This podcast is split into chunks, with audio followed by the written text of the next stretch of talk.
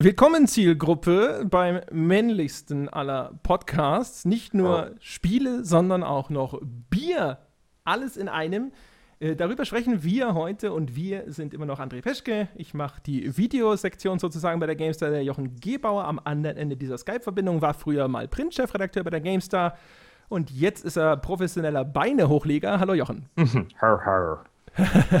fällt, mir, fällt mir hier spontan Tim Taylor äh, ein aus Hör mal, wer der hämmert. Haben wir hier schon den männlichsten Podcast. Hör, hör, hör. Selbstverständlich. Ja, also, Entschuldigung, also wir haben ohnehin schon durch einen Spiele-Podcast, ja, haben wir fast schon nur männliche Zuhörer und dann haben wir auch noch Bier ins Spiel gebracht. Mehr Testosteron geht gar nicht. Ja. Schon.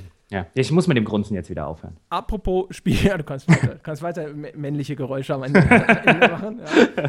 Dann, denk, dann denkt deine Freundin wieder, dass du, dass du die Sex-Hotline anrufst. Auch scheiße.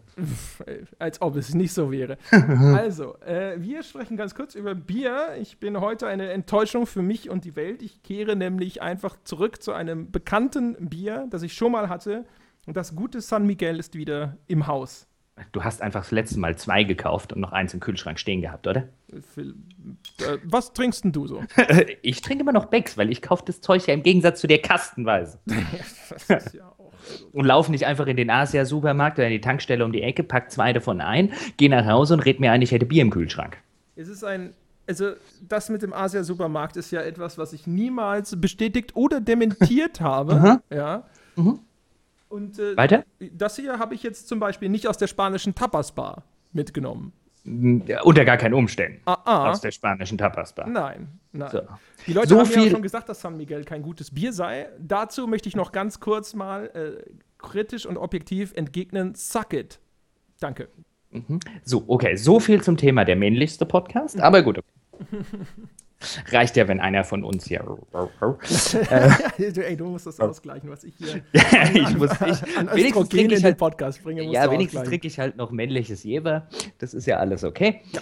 Ähm, dann ähm, gehen wir doch gleich mal auf, eine ganz, auf ein ganz männliches Spiel heute. Immerhin haben wir ja gesagt, wir reden heute über Witcher 3. Und ich meine, wenn es was Männlicheres gibt als Geralt, der durch ein Fantasy-Reich reitet, Dämonen umbringt und Weiber nagelt, dann äh, weiß ich auch nicht. Und er, wie er diese Dämonen oder auch diversen Monster umbringt, ist ja alleine schon mal. Ne? Manchmal also, nagelt er die und bringt die Weiber um und äh, ja. Blut, Gewalt und Morde. Also, wir können ja mal einsteigen mit der billigsten basischen Frage. Wie findest du es denn? Mm, ja, ist ganz nett. Oh, die kleine Schwester von Scheiße. Nein, es ist nicht die kleine Schwester von Scheiße. Also, ähm, Die mittlere? Äh, nein, es ist eigentlich gar keine Schwester von Scheiße. Ich das, kann schon das verstehen. Also, Kind, das so 13 Jahre später kam? Ach nein. Es wäre, äh, auch wenn ich natürlich immer, oder wenn ich natürlich schon ein bisschen Lust hätte, es mehr zu bashen, äh, als es verdient hat. Einfach nur, ähm, weil es so viel Spaß macht, gegen den Strom zu schwimmen. Und sowieso nur tote Fische mit dem Strom schwimmen. ähm, muss man oder muss ich jetzt äh, in, der, in dem Versuch, meine subjektive Meinung, die natürlich bei einem Spiel immer subjektiv ist, wenn es um eine Qualitätseinschätzung geht, aber so weit wie möglich zu objektivieren und dann würde ich sagen, es ist ein gutes Spiel. Ist es ein sehr gutes Spiel? Nein, das ist es nicht. Und ähm, ich bin offen gestanden etwas erstaunt. Nicht darüber, dass es viele Leute gut finden, das verstehe ich, auch wenn ich die Argumente nicht teile. Aber ich bin offen gestanden erstaunt, dass es gefühlt jeder super findet und so gut ist es nicht. Ich persönlich finde es schon, ja doch, ich, ich finde es sehr gut. Ich finde es allerdings, glaube ich, nicht so dermaßen herausragend, äh, wie ich das auch überall zu lesen bekomme. Wer von uns fängt jetzt an, seine unbequeme Meinung zu rechtfertigen? Eigentlich, eigentlich finde ich ja immer, die unbequemen Meinungen sind die bequemsten. ähm, oh, oh, Gott, das war jetzt tiefenphilosophisch, sehr schön. Ähm, ich kann ja mal anfangen und kann es versuchen, mal mit einer Analogie aufzudröseln. Ich bin ja ein großer Fan von Analogien. Also ich finde, The Witcher 3 ist ein grundsolides Rollenspiel. Ich würde, wenn ich jetzt, wenn ich jetzt sagen würde, ich müsste das vergleichen mit zum Beispiel einem Fantasy-Roman oder einer Fantasy-Saga, dann würde ich sagen, es ist so ein Wheel of Time. Das kann man mal lesen. Das ist auch nett, das ist auch handwerklich gut gemacht. Ähm, da gibt es jetzt, gibt's jetzt nicht irgendwie Sachen, wo ich jetzt sagen würde, das ist total irgendwie auf Groschenniveau und so weiter. Das ist einfach ein solides Fantasy-Buch. Warum jeder schreit, es sei Tolkien, erschließt sich mir nicht. Und warum du mir ins Ohr rülpst, übrigens auch nicht. Ja, gute, gute Frage. Hm. hm. Ich würde sagen, äh, es kriegt ja überall so richtig über 90er mhm. Wertungen, mhm. ja, auch bei der GameStar und ich will auch da überhaupt nicht die, die Wertung jetzt von äh, Micha Graf und auch von Maurice dissen. Man kann das sicherlich machen und gerade in der heutigen Wertungslandschaft ist es vielleicht sogar auch die richtigere Wertung als die, die ich jetzt hier äh, vertreten wollen würde. Mhm, mh, mh, mh. Weil verglichen mit anderen Titeln, die so mit äh, 90 Ich hätte mich beinahe verschluckt. Oder sonst was nach Hause gehen oder sowas. Das kann man durchaus machen. Es ist auch die Sorte Spiel übrigens, wo ich immer, ich habe immer so ein Ding, ich tendiere ja dazu, Spiele niedriger zu bewerten, als das üblich ist.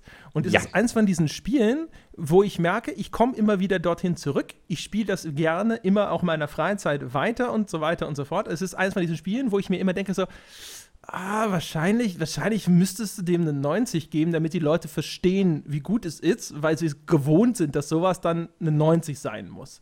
Obwohl es aber nicht dem entspricht, was ich normalerweise mit einer 90 nach Hause schicken würde, weil ich ja immer schon vertreten habe, ich finde, die 90 ist die absolute Ausnahmeklasse. Da kommt halt sowas rein wie ein Planescape Torment oder sonst irgendwas, wo ich rausgehe und sage, scheiße, ich habe vielleicht, wenn nicht nie, dann sehr selten etwas so hervorragendes gespielt und an der Hürde scheitert Witcher 3 für mich noch.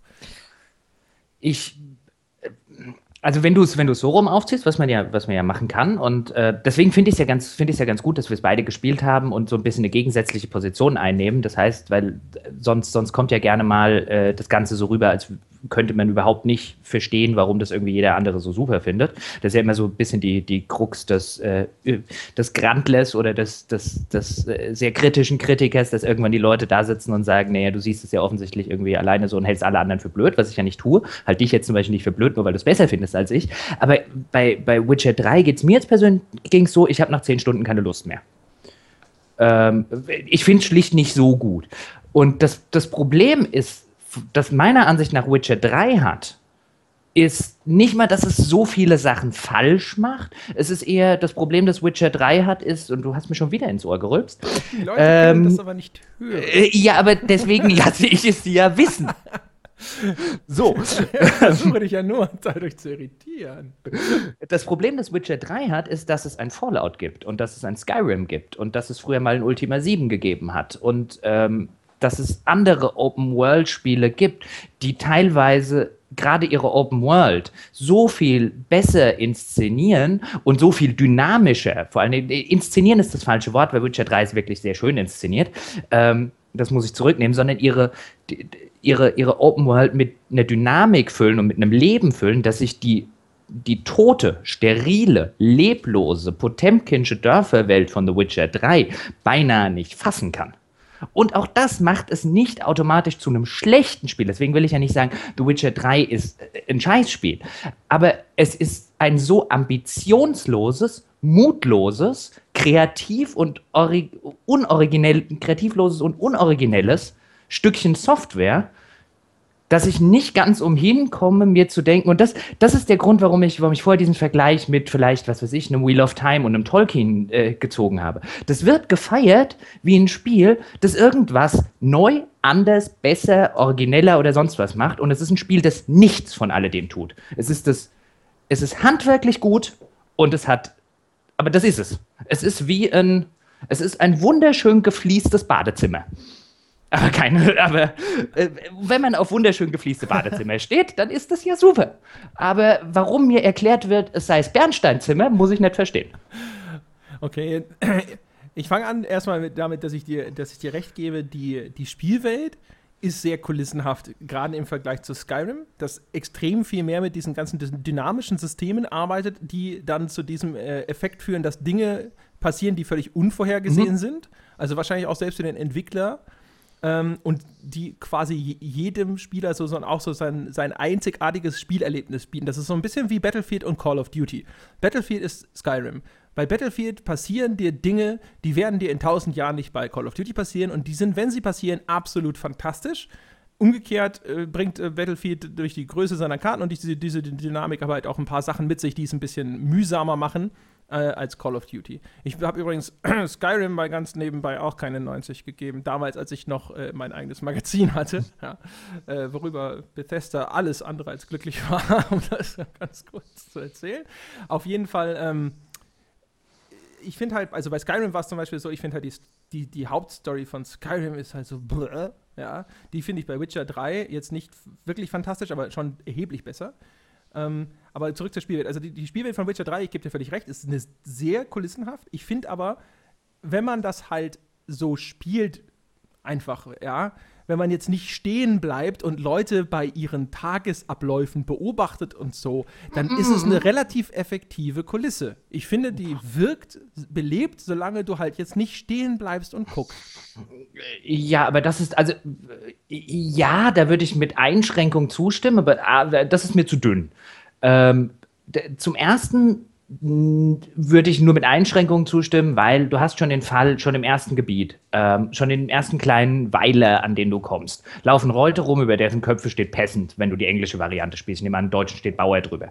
Mhm. Ähm, und alleine schon da manifestiert sich überhaupt nicht erst der Versuch, eine lebendige Spielwelt zu machen. Ich meine, selbst Skyrim mit einem Haufen Leute und einem Haufen NPCs in einer riesigen Welt versucht zumindest seinen, seinen NPCs sowas wie einen Anstrich von Individualität zu geben, indem, die, indem der jeder Namen hat. Bis jetzt auf die Wachen, die heißen halt Wache. Witcher versucht das noch nicht mal. In jedem, in diesem ersten Weiler, da gibt es dann genau einen NPC mit einem Namen. Da weißt du schon, wenn du durch dieses Ding durchläufst, okay, das ist der eine wichtige Typ. Alle anderen sind hier nur Statist. Die könnten genauso gut Statist über dem Kopf äh, tragen. Und das ist das Erste, was mich stört, weswegen ich schon sage, nee, es reicht schon ein oberflächlicher Blick, um das Kulissenhafte zu erkennen. Und dann das nächste, du hast ja schon geschildert, diese Dynamik. Und ich brauche jetzt nicht, und man kann bestimmt auch sagen, Sky, äh, in, in Skyrim oder man kann noch viel mehr Dynamik machen als in, in Skyrim. Aber wenn du wie in The Witcher 3 ein Open-World-Spiel hast, das nicht den Hauch von Dynamik hat, nämlich gar keine, dann ist das ein Offenbarungseid für das Open-World-Konzept, weil dann brauche ich es nicht. Der Punkt ist, egal in zehn Stunden zum Beispiel Witcher und in zehn Stunden von Rennen von Punkt A nach Punkt B, zu Questort, zum Fragezeichen, in die Stadt, was auch immer, ohne Schnellreise zu benutzen. In zehn Stunden ist mir auf den Wegen nichts passiert. Nichts. Außer ab und zu ist mal halt ein wahrscheinlich zufällig in die Land gesetzte äh, äh, Gegner gespawnt. So, da sind da mal ein paar Hunde und da vielleicht mal irgendwo so ein Wagviech und da drüben ähm, vielleicht mal dies. Aber passieren tut da nichts, dass ich irgendwie mal zwei ähm, äh, Gegner gegenseitig angreifen, dass irgendeine Zufallsbegegnung passiert. Wenn, wenn du nicht gerade einer geskripteten Quest über den Weg läufst, passiert auf diesen Wegen nichts. Niente, nada.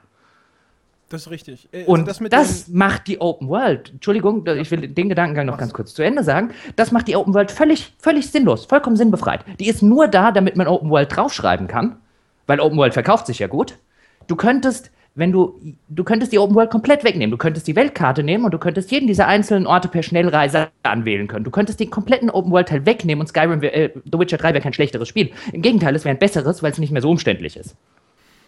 Ja, also das mit, dem, mit, den, mit den Bauern, ehrlich gesagt, ist mir, das ist mir so ein bisschen erbsenzählerisch. Also das stört mich null. Ich nehme das wirklich nicht allzu sehr wahr.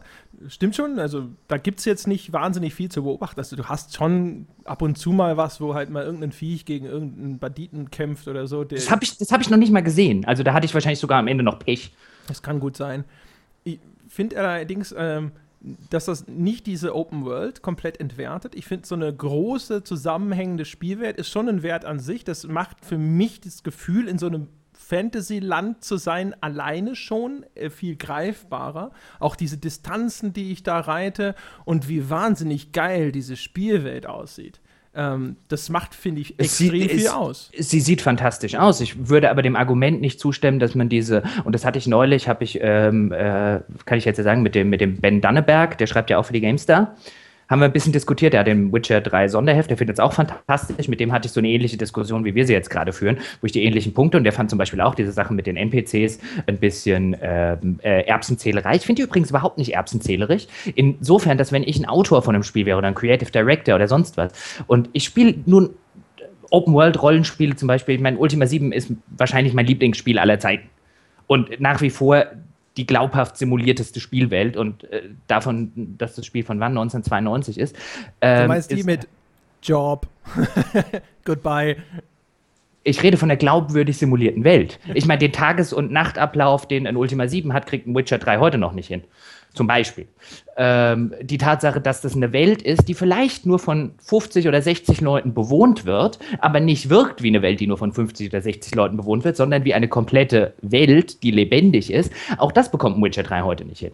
Und deswegen finde ich das keine Erbsenzählerei, wenn ich heute hingehe und das aus, aus so einer man kann dann auch wieder sagen, aus einer künstlerischen Warte betrachte. Und ich finde, es ist einfach sich viel zu einfach. Und ich erwarte von einem Spiel, insbesondere von einem Spiel, das überall 95er-Wertungen und best, äh, eines der besten Rollenspiele aller Zeiten um die Ohren geschmissen bekommt. Von dem würde ich verdammt nochmal erwarten, dass es zumindest irgendwo den Mumm hätte, in diesem ganzen Open-World-Ding mal was nicht so zu machen, wie das schon, was weiß ich, äh, Skyrim gemacht hat, bevor es überhaupt Skyrim war. Ich meine, die, die Open-World-Konzepte von The Witcher 3 sind ungefähr auf dem Stand von Daggerfall.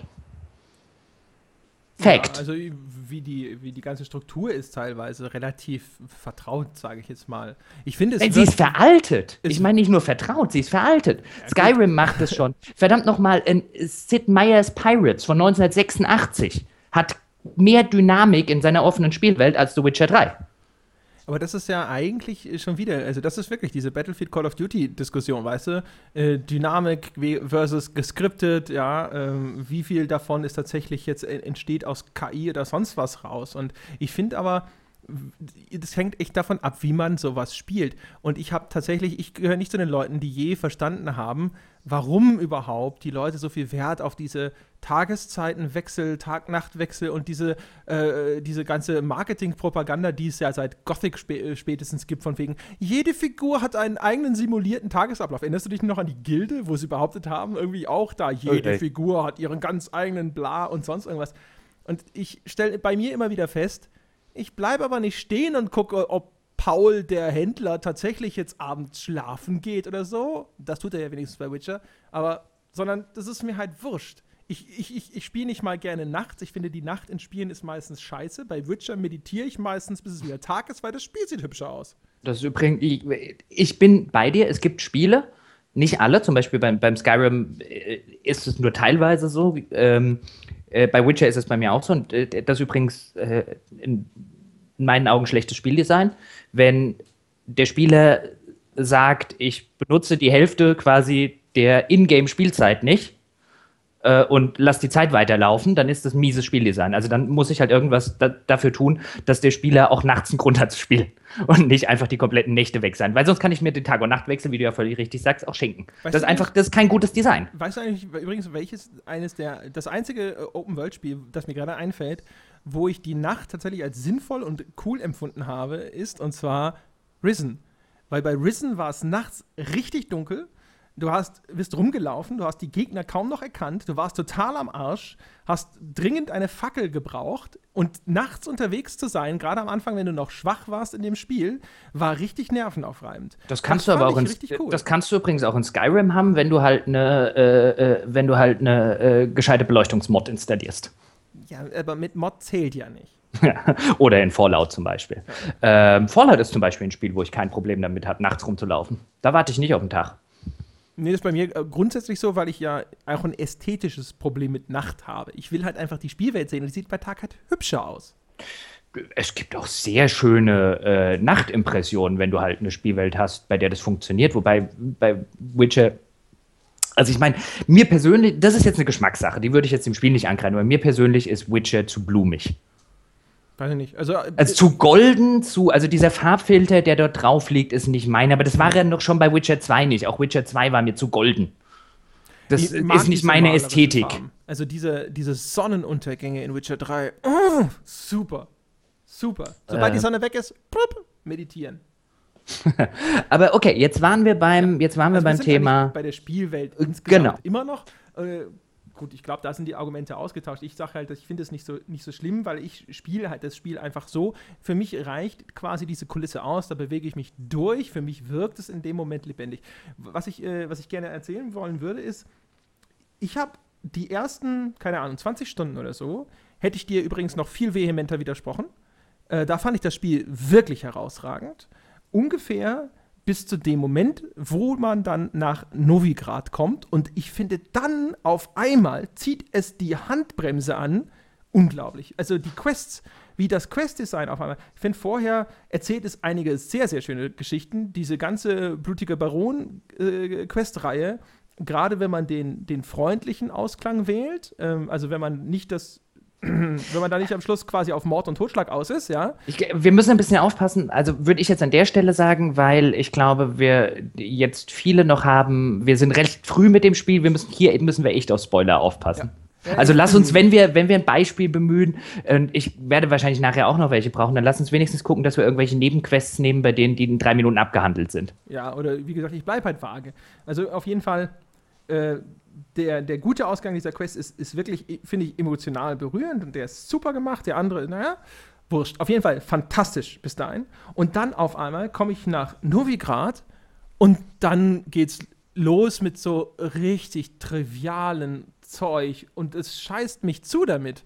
Und das war so der Moment, wo ich gedacht habe, so, äh, boah, ey, bitte lass mich doch wieder raus aus diesem Moloch von Stadt und jetzt erzähl mir nicht noch hier und da. Also, keine Ahnung. Da war auf einmal so die Luft raus, wo ich mir gedacht habe, so, hei, hei, hei. Ähm, hier streckt ihr eure Erzählung. Ihr habt offensichtlich nicht so richtig viel Material für diese Mhm. Hauptstory, um zumindest diese durchaus echt respektable, muss man auch mal lobend erwähnen, Spielzeit zu, zu füllen, ja. Und das Zweite, was mich bei der Geschichte auch so ein bisschen stört, ist, Gott ist es voll von so Fanservice. Also so für, für Leute, die sich in diesem Witcher-Universum gut auskennen, zu denen gehöre ich nur bedingt. Also ich habe den zweiten gespielt, den ersten nur so ein bisschen. Ähm, fand den zweiten auch ehrlich gesagt nicht so herausragend, dann finde ich den dritten viel, viel besser. Und es sind halt so ganz viele Dinge, wo du so denkst, so, ah, jetzt treffe ich halt hier, ne, Dingsbums aus äh, Witcher 2 wieder, wuhu, ja. Ähm, aber das gibt mir relativ wenig, aber man spürt so, wie der Entwickler denkt, jetzt so, hey, jetzt zeige ich ihm noch mal, die Figur gibt's noch und mit der geht's irgendwie ein bisschen weiter und so. Das fand ich halt Fan, auch. Fan, Fanservice ist schon, ist, schon ein, äh, ist schon ein ganz treffender Ausdruck für, für Witcher 3. Ähm, wobei ich den nicht, äh, nicht so schlimm finde wie den Nicht-Service für alle anderen. Und das finde ich zum Beispiel bei Witcher 3 wenn dann, wenn wir über die Story reden. Zum Beispiel die, die Story hätte ich wunderschön, wenn wir es da schon gehabt hätten, hätte ich dir als Beispiel genommen, als wir über Geschichten in Videospielen, als wir bei den Spielemythen waren. Wo ich ja eine Runde drüber gerantet habe, wie, wie mies Spiele-Stories im Vergleich zum Beispiel zu Romanen sind. Und jetzt haben wir mit Witcher 3 wieder so einen Fall. Das ist so ein perfektes Beispiel. Da kriege ich auch wieder erzählt, wie gut die Story ist. Und dann spiele ich das und denke, nein, die ist nicht gut. Die ist vielleicht wieder mit dieser ekelerregenden Einschränkung, als wäre es ein äh, Medium mit Wasserkopf, die ist vielleicht für ein Spiel gut. Aber das ist eine Scheißgeschichte. Die wird in keinem anderen Medium funktionieren. Ich fange an bei dieser Geschichte mit, ich sitze in irgendeinem Tutorial, ähm, Level und kriegt erstmal zum Beispiel äh, Rede mit irgendeiner Tusse, von der ich keine Ahnung habe, wer das ist, wenn ich nicht gerade ein Witcher-Kenner bin und die Romane gelesen habe.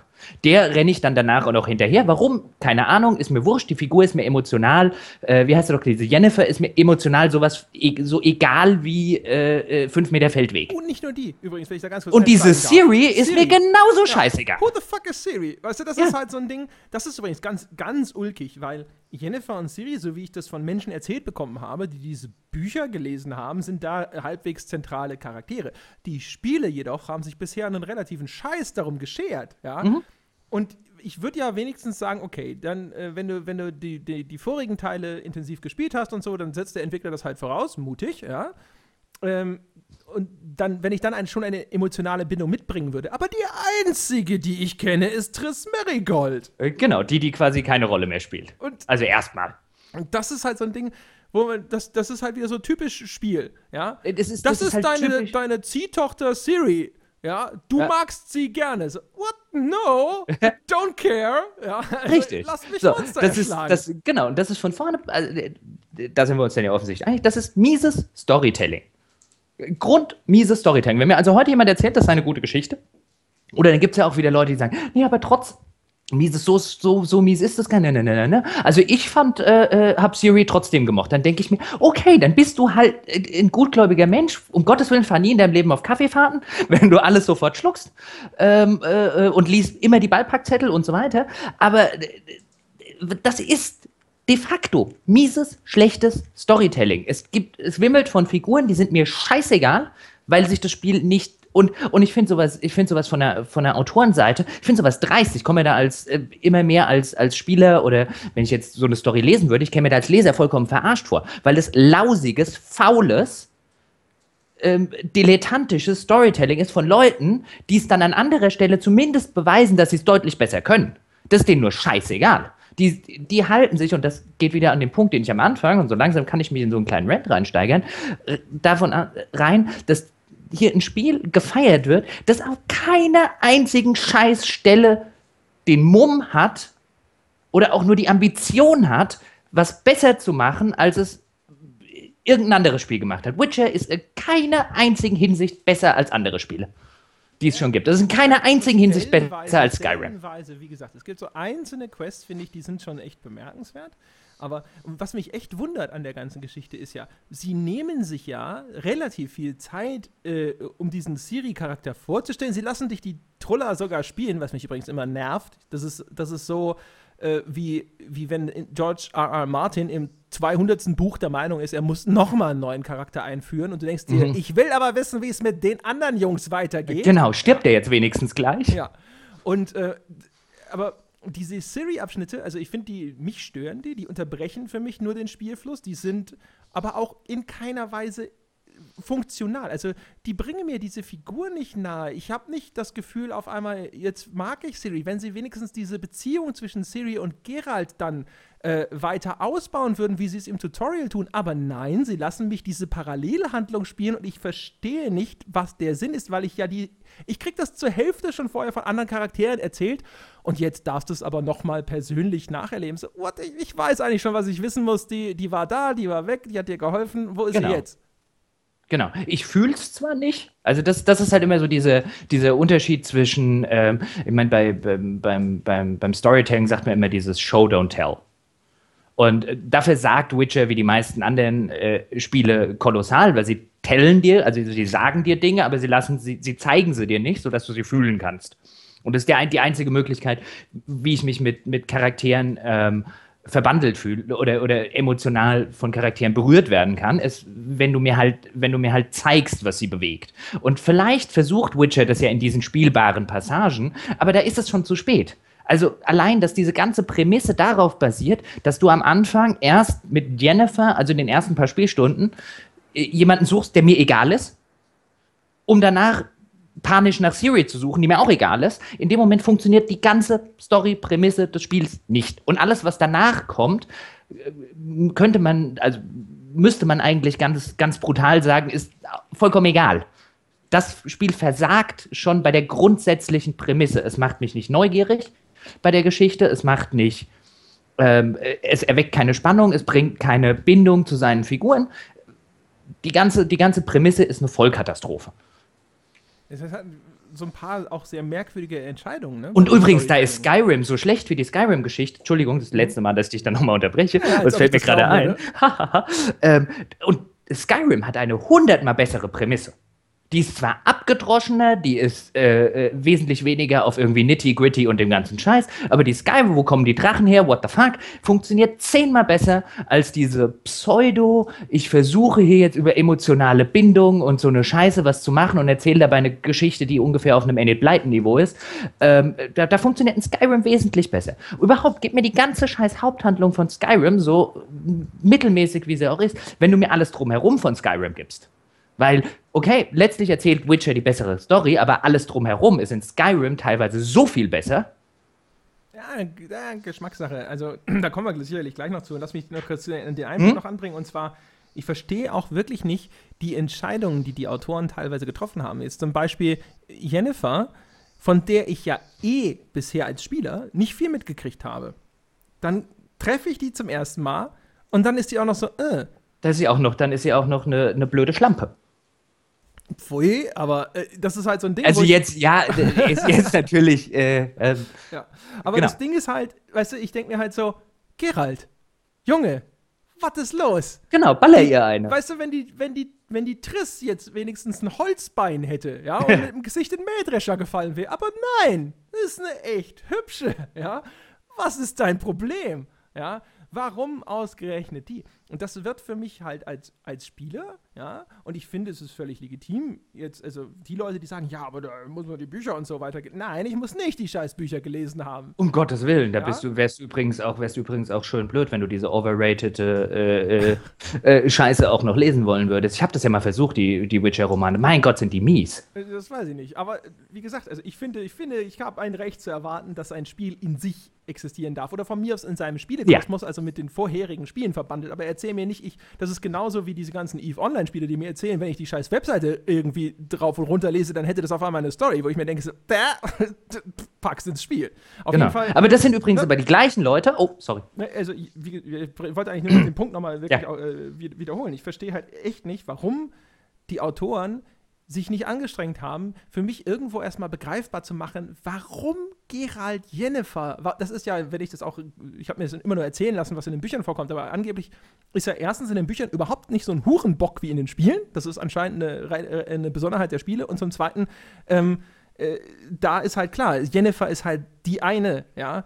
Aber das ist für mich als Spieler nicht begreifbar. Das muss ich annehmen. Das sagt mir der Autor und dann sagt so, hier, das ist so. Ne? Die findest du super. Mhm das ist so ein Ding, das ist halt dann davor und das entfremdet dich von deinem Spielcharakter. Und ich verstehe Vollkommen. nicht, warum sie das machen. Das äh, will mir nicht so richtig einleuchten. Weil es, äh, weißt du, das wäre jetzt wieder der Punkt, wo man jetzt sagen könnte, never ascribe to malice that which may adequately be explained by incompetence.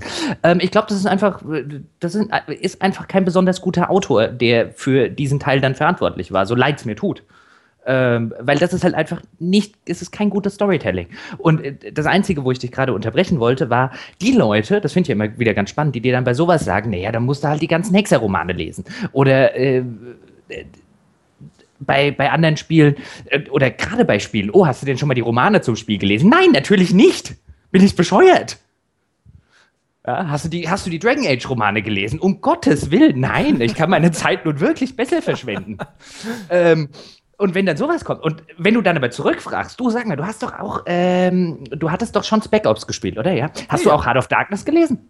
Ach so. Äh, ja, dann kommt. Also, äh, das hab ich äh, übrigens, äh, nee, ich habe äh, ich hab aber Apocalypse Now ah, den Film geguckt, ohne das Buch zu lesen. also ich meine, dann, okay.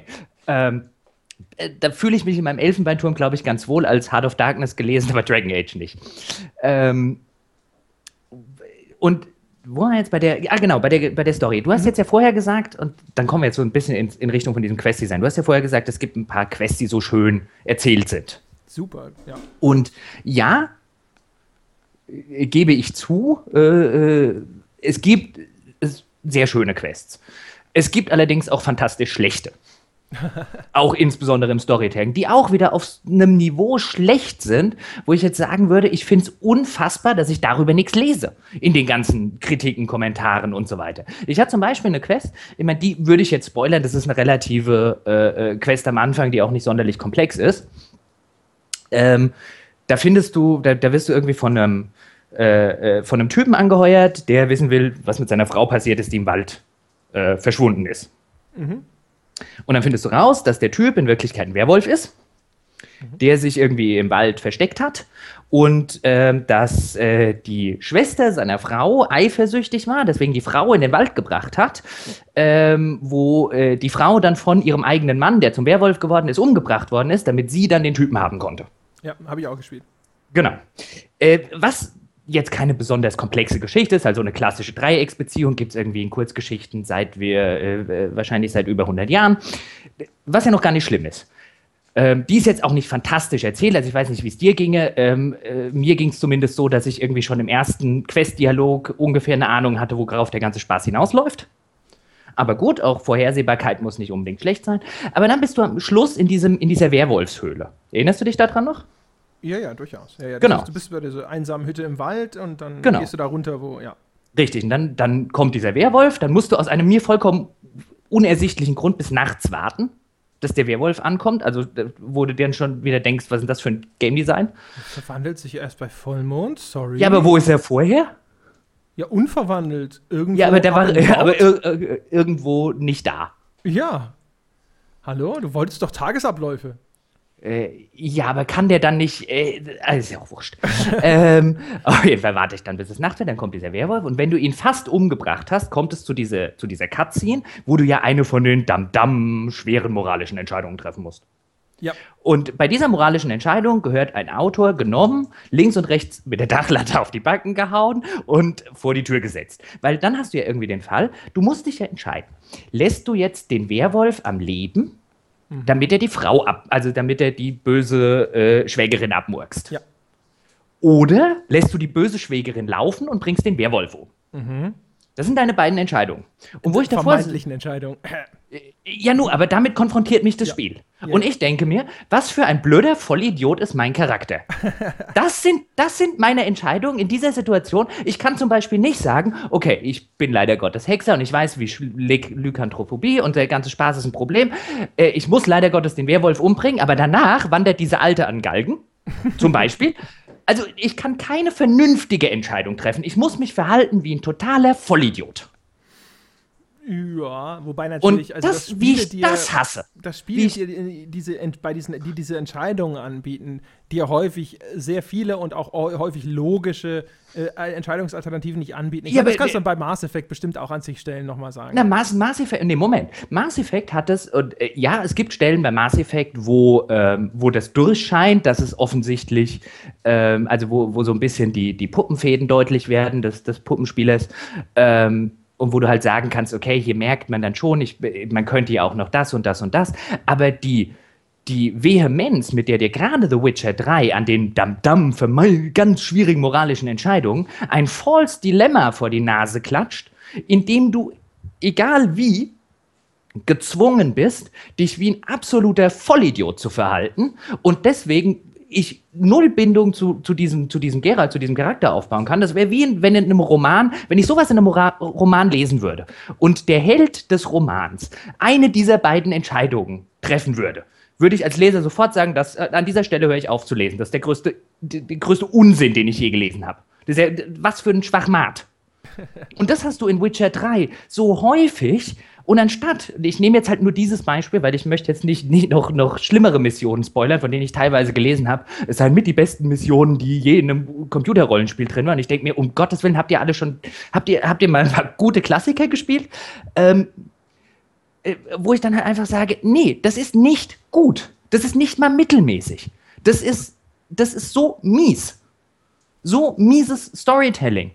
Ähm, dass ich, dass es mir vollkommen befremdlich ist, wie man das abfeiern kann. Ja. ja. es gibt es auch in anderen Spielen, um nochmal, ähm, bei Mass Effect war es lange nicht so schlimm. Ein anderes Spiel, bei dem es schlimm war, aber darüber hatten wir es ja schon mal, war zum Beispiel Dragon Age Inquisition. Dragon Age Inquisition zwingt mich auch an manchen Stellen dazu, total bescheuerte Entscheidungen, insbesondere mit diesen Grey Wardens zu treffen. Ähm, was man da ja auch kritisieren sollte, ist auch nicht passiert. Also erstmal ist Mass Effect viel schlimmer, weil ich entscheiden muss, ob ich jetzt Ashley oder Aiden an die Bombe kette und das die richtige ja Antwort lautet beide. Ja, nee, äh, Nazi-Schlampe. Beide? Ja. Nazi-Schlampe. Überflüssige ähm. scheiß Vanilla-Charaktere von der Stange, die keiner braucht, aber wurscht. Ich fand die äh, Werewolf Quest ehrlich gesagt nicht so schlimm. Vielleicht bin ich da zu sehr konditioniert, solche Dinge inzwischen zu ignorieren also ich, keine Ahnung, natürlich denke ich mir häufig bei Entscheidungen so, na, wie wär's denn mit der Lösung? Aber ich habe dann auch sehr schnell immer dieses im Hinterkopf so, naja, Spiel halt, kann dir nicht alle Optionen anbieten, hat sich jetzt für die und die entschieden. Also meine, ich nicht so also, furchtbar. Äh, ganz ehrlich, meine Immersion bei dem Spiel, also ich glaube, da war es rum. Bei, mit mir und Gerald und Immersion in dem Spiel, bei dieser Quest. Deswegen ist mir wahrscheinlich auch so schön im Hinterkopf äh, geblieben. Weil ich ja da saß und überlegt habe, und mich dann, ich versuche ja mich bei solchen Spielen, sie heißen ja Rollenspiele, ich versuche mich ja gerne in eine Rolle reinzuversetzen. Ich meine, ich, mithin halte ich das auch eigentlich für den Zweck solcher Spiele, damit es das zum Teilweise gemacht wird. Und dann sitze ich halt da und denke mir, hm, okay, was machst du jetzt, was machst du jetzt? Alles klar, aber den Werwolf kannst du als Witcher ja nicht am Leben lassen. Und dann und dann sage ich halt, okay, nee, Werwolf, tut mir leid, du musst jetzt halt draufgehen. Und was macht der Witcher? Dreht sich zu der Alten um und sagt, äh, lauf, bevor ich es mir anders überlege. Und ich denke mir, nein, so habe ich mir das nicht von vornherein nicht überlegt. Die Mörderin lassen wir hier. Also was für. What the fuck? Nee, sorry. Und äh, in dem Moment habe ich das Spiel ausgemacht und mir irgendwie gedacht, äh, äh, fick dich Spiel. Ähm, äh, hab's danach natürlich dann noch weitergespielt, aber so ein bisschen mit der, äh, äh, das war so mein Immersion Breaker vor dem Herrn, weil das ist einfach schlicht nicht gut. Aber äh, natürlich kannst du, jetzt, das ändert an deinem Argument tatsächlich nichts, aber du kannst es natürlich ja theoretisch diesen gewünschten Zustand herstellen, indem du ihn erst die Tussi zerfleischen lässt und danach sagst so, ja, okay, du willst eh nicht mehr weiterleben. Zack. Ja, natürlich. Äh, wahrscheinlich könnte ich auch danach in diesen Weiler gehen, wo die Tusse herkam, sie suchen und sie dann irgendwie manuell umbringen. Nee, aber nee, nee, NPCs kannst du in Witcher nicht töten. Da, Was? Du kannst die ja gar nicht angreifen. Oh Gott. Siehst du, das habe ich noch nicht mal ausprobiert. Du gut Mensch. Na, selbstverständlich habe ich natürlich gleich versucht, ob ich die harmlose Dorfbevölkerung abschlachten kann. aber es geht nicht. Auch ein Grund, warum es keine 90 verdient hat. Scherz. ja. Also, ähm, und äh, dann kommen wir jetzt vielleicht, ich meine, wir sind auch fast schon wieder eine Stunde, äh, äh, also ich wahrscheinlich am Renten. Ähm, und dann nehmen wir, nehmen wir das restliche Spiel. Und ich, ich meine, also so aus meiner Sicht, ich finde, die Spielwelt ist vollkommen antiquierte, äh, äh also die, die antiquierte Technik Technik jetzt in, in Anführungszeichen im, im Hinblick auf die, auf, die, auf die Dynamik, die da drin steckt, auf überhaupt nur den Versuch, sowas wie eine offene Welt oder wie eine Welt überhaupt zu simulieren. Gut, das hatten wir ähm, äh, Genau, ich will es ja nochmal zusammen. Also da zu wenig, Story erheblich zu wenig. Ähm, und dann sind wir beim, bei, der, bei der reinen Spielmechanik und äh, da muss ich vielleicht hinzuschenken, ich bin jetzt kein großer Fan von diesen Third-Person-Klicke, äh, Klicke-die-Click-Action-Kämpfen. Finde die ganzen Systeme nicht sonderlich gut. Also ich, wenn du mich fragen würdest, ich würde mir, äh, gib mir doch, gib mir entweder ein System wie in Skyrim, wo ich einfach nur links klicke und dann schwingt der ein Schwert und irgendwann ist das äh, dumme Viech hin, weil dann halte ich mich gar nicht lange mit dem Scheiß auf. Oder gib mir anständige Taktikkämpfe, aber gib mir nicht diesen Mischmasch, der nichts halbes, nichts Ganzes ist. Aber viele Leute stehen ja drauf. Warum auch immer. Ja. Also will ich ihm noch nicht mal das zum Vorwurf gereichen lassen. Auch nicht. Ganz kurz ja? einhaken, weil das ist Na. tatsächlich wahrscheinlich einer der Punkte, wo wir sehr weit auseinandergehen. Ich finde tatsächlich dieses äh, das, das Kampfsystem von Witcher finde ich sehr, sehr cool, sehr befriedigend. Ähm, auch wenn es eigentlich äh, relativ limitiert ist. Ne? Also du gewinnst ja eigentlich keine Skills hinzu. Du hast von Anfang an diese komplette Bandbreite an diesen Zaubersprüchen und so. Gut, die upgradest du natürlich, aber ansonsten äh, bleibst du bei deinen Standard-Zaubersprüchen. Aber äh, das ist übrigens ein Spiel, das sollte man auf einem höheren Schwierigkeitsgrad spielen, weil die KI ziemlich dämlich ist manchmal, also auch buggy dämlich teilweise. Aber wenn, wenn die Kämpfe schwer sind, finde ich das diesen, dieses Zusammenspiel aus den Zaubersprüchen und aus den Angriffen, wie man das timen muss, wie man Distanz managen muss und so, das finde ich extrem befriedigend. Ich kämpfe echt gerne in Witcher. Okay, dann da sind wir dann, da sind wir dann wirklich komplett unterschiedlicher Meinung. Ich kämpfe, also kommt auf die Rollenspiele an. Ich kämpfe gerne mit einem schönen komplexen Rundensystem. Ähm, ich habe auch nichts dagegen, was weiß ich, insbesondere wie bei Fallout New Vegas, wenn halt so ein quasi ein Shooter-System drin ist. Ähm, ich finde halt gerade diese, diese äh, diese Action-Adventure-Kämpfe, auch noch aus so einer, aus so einer hakeligen Third-Person-Sicht, ähm, ist eine Konsolenkrankheit. Ich hasse die. Oh, können wir, apropos hakelig, können wir ganz kurz über die Steuerung sprechen? Ja, genau. Und dann, äh, an, dem, an dem Punkt wäre ich jetzt. Und jetzt kommen wir zum, zur reinen Spielbarkeit. Und ganz ehrlich, wenn ich Witcher 3 mit Skyrim, was die reine Spielbarkeit vergleiche, in Skyrim flutscht. Beim Skyrim mache ich nach einer Stunde äh, läuft dieses Spiel wie so eine gut wie, wie so eine Partitur, als könnte ich irgendwie auf dem Klavier eine Partitur von vorne bis hinten runterspielen. Bei Witcher 3 komme ich selbst nach 20 Stunden, kommt da dauernd ein falscher Ton raus. Weil ich bleib da an der Tür hängen, ich bleib da an irgendeiner Ecke hängen, ähm, ich, ich kann hier nicht äh, äh, genau genug steuern, ich kann da nicht, ich fall dort einen Stein runter. Das ist schrecklich. Das ist nicht gut. Also ich finde es nicht schrecklich, aber ich würde auch zustimmen, es ist ganz erstaunlich, wie ungelenk sie äh, Teile der Steuerung designt haben. Also gerade wenn man das mit Gamepad spielt, hat es, vielleicht haben sie das auch inzwischen gepatcht, ich habe das Gefühl, es ist ein bisschen besser geworden. Auf jeden Fall, äh, gerade auch in den allerersten Versionen zumindest, du hattest eine viel zu kleine Dead Zone zwischen Laufen und Rennen. Es war ganz schwierig, vernünftig zu laufen, wenn du mhm. nur den Analogstick ein bisschen nach vorne machst. Es war ein ganz kleiner Bereich und dann fing sofort das Rennen an.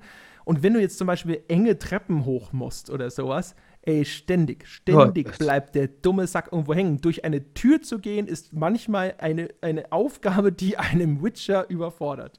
Ja.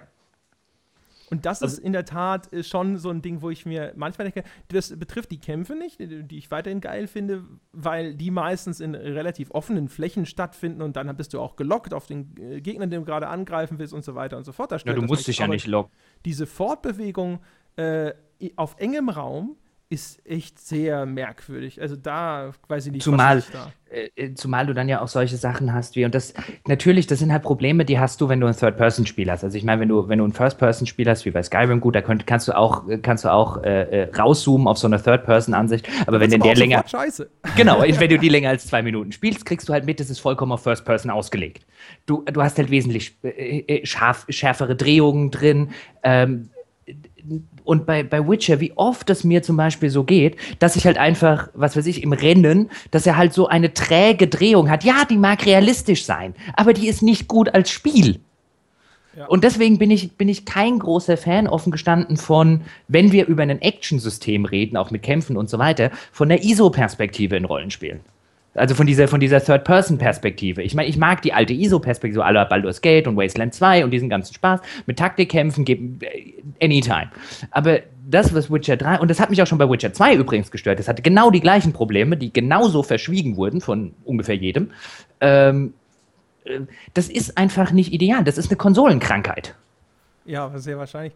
Also, was ich noch sagen würde, ist halt, ähm, die, also die, die, die Entscheidungen, die sie bei manchen Sachen bei der Steuerung getroffen haben, sind halt echt ein bisschen seltsam. Was übrigens auch ein äh, interessanter Punkt ist bei, bei Witcher, ist auch, wenn wir über Spielmechaniken sprechen, dass das Stehlen wird ja nur bestraft, wenn Wachen in der Nähe sind. Mhm ich bin eigentlich einer, der immer oder schon lange Zeit gesagt hat, so, es gibt ja Leute, die sagen so, sobald du beim Stehlen nicht erwischt wirst, sofort so, uh, unrealistisch, Immersion Breaker, la la la la. Jetzt sag halt auch Jörg Leubel. Zum Beispiel. Oder ja, hat er erwartet, dass du da auch ins gleiche Horn stehst? Nee, okay. nee. Ja. Witcher ist das erste Spiel, ehrlich gesagt, wo ich das tatsächlich ein bisschen nachvollziehen konnte, weil du kannst halt die, den Leuten die Bude leer räumen. Also die stehen vor dem Tisch, den du leer räumst und sie reagieren null darauf. Das ist echt ein bisschen zu hart, ja.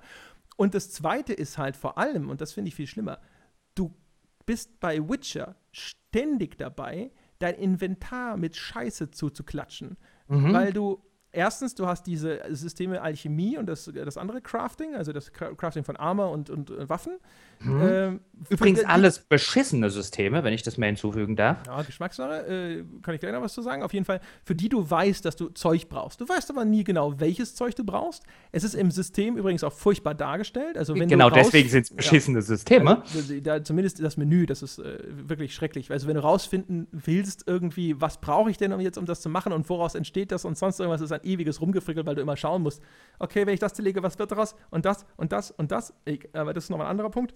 Und auf jeden Fall, du nimmst dadurch halt einfach anstandslos jeden Mist immer mit. Und die, die einzelnen Sachen, die du da einsammelst und so, sind halt wertlos. Das ist einfach nur Zeug. Und das ist das, das Einsammeln, also das Klauen im Grunde genommen, ist dadurch erstens furchtbar wertlos, sinnlos, so eine reine mechanische äh, Geduldsaufgabe, die für mich überhaupt keinen, keinen Wert im Sinne von Spielspaß hat. Es ist auch noch zweitens, also wie gesagt, diese Immersion wird dadurch ein bisschen, äh, bröselt so ein bisschen und drittens macht es auch noch innerhalb der Handlung sowas von keinen Sinn, es ist so schrecklich. Du bist in diesem, diesem Gebiet in Wählen, mhm. ja, wo die Leute am Verhungern sind und so. Um und du klaust ihnen das, das Essen. Elend ist halt, genau, du rennst halt so rum und alles so, oh, ey, ist das so schlimm, der, der Krieg, oh, wir sind total, hey, ja, ja, hey, danke, danke, äh, schick, schönes Brot hier, ne? das waren eure Äpfel, oder? Ja, genau, frisch gebacken. Hm.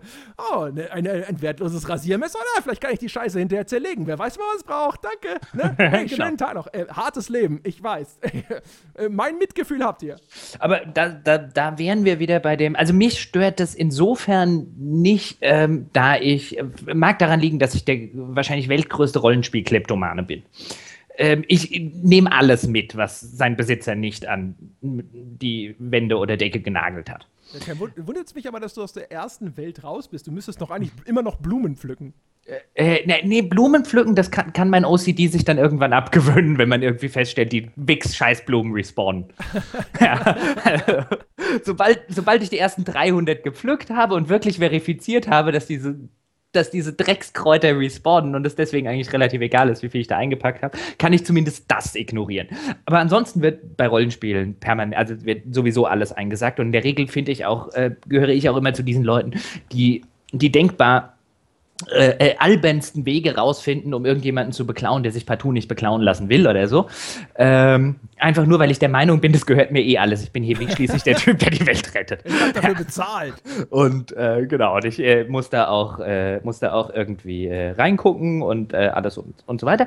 Ähm, deswegen, also mich stört es offen gestanden nicht, weil es auch häufig genug dazu führt, dass die Spiele, in denen dann versucht wird, ähm, dieses Klauen irgendwie zu verhindern, letztlich es noch zu einem viel größeren Immersion-Bruch dadurch kommt, wie, wenn du dann rausfindest, wie du doch klauen kannst.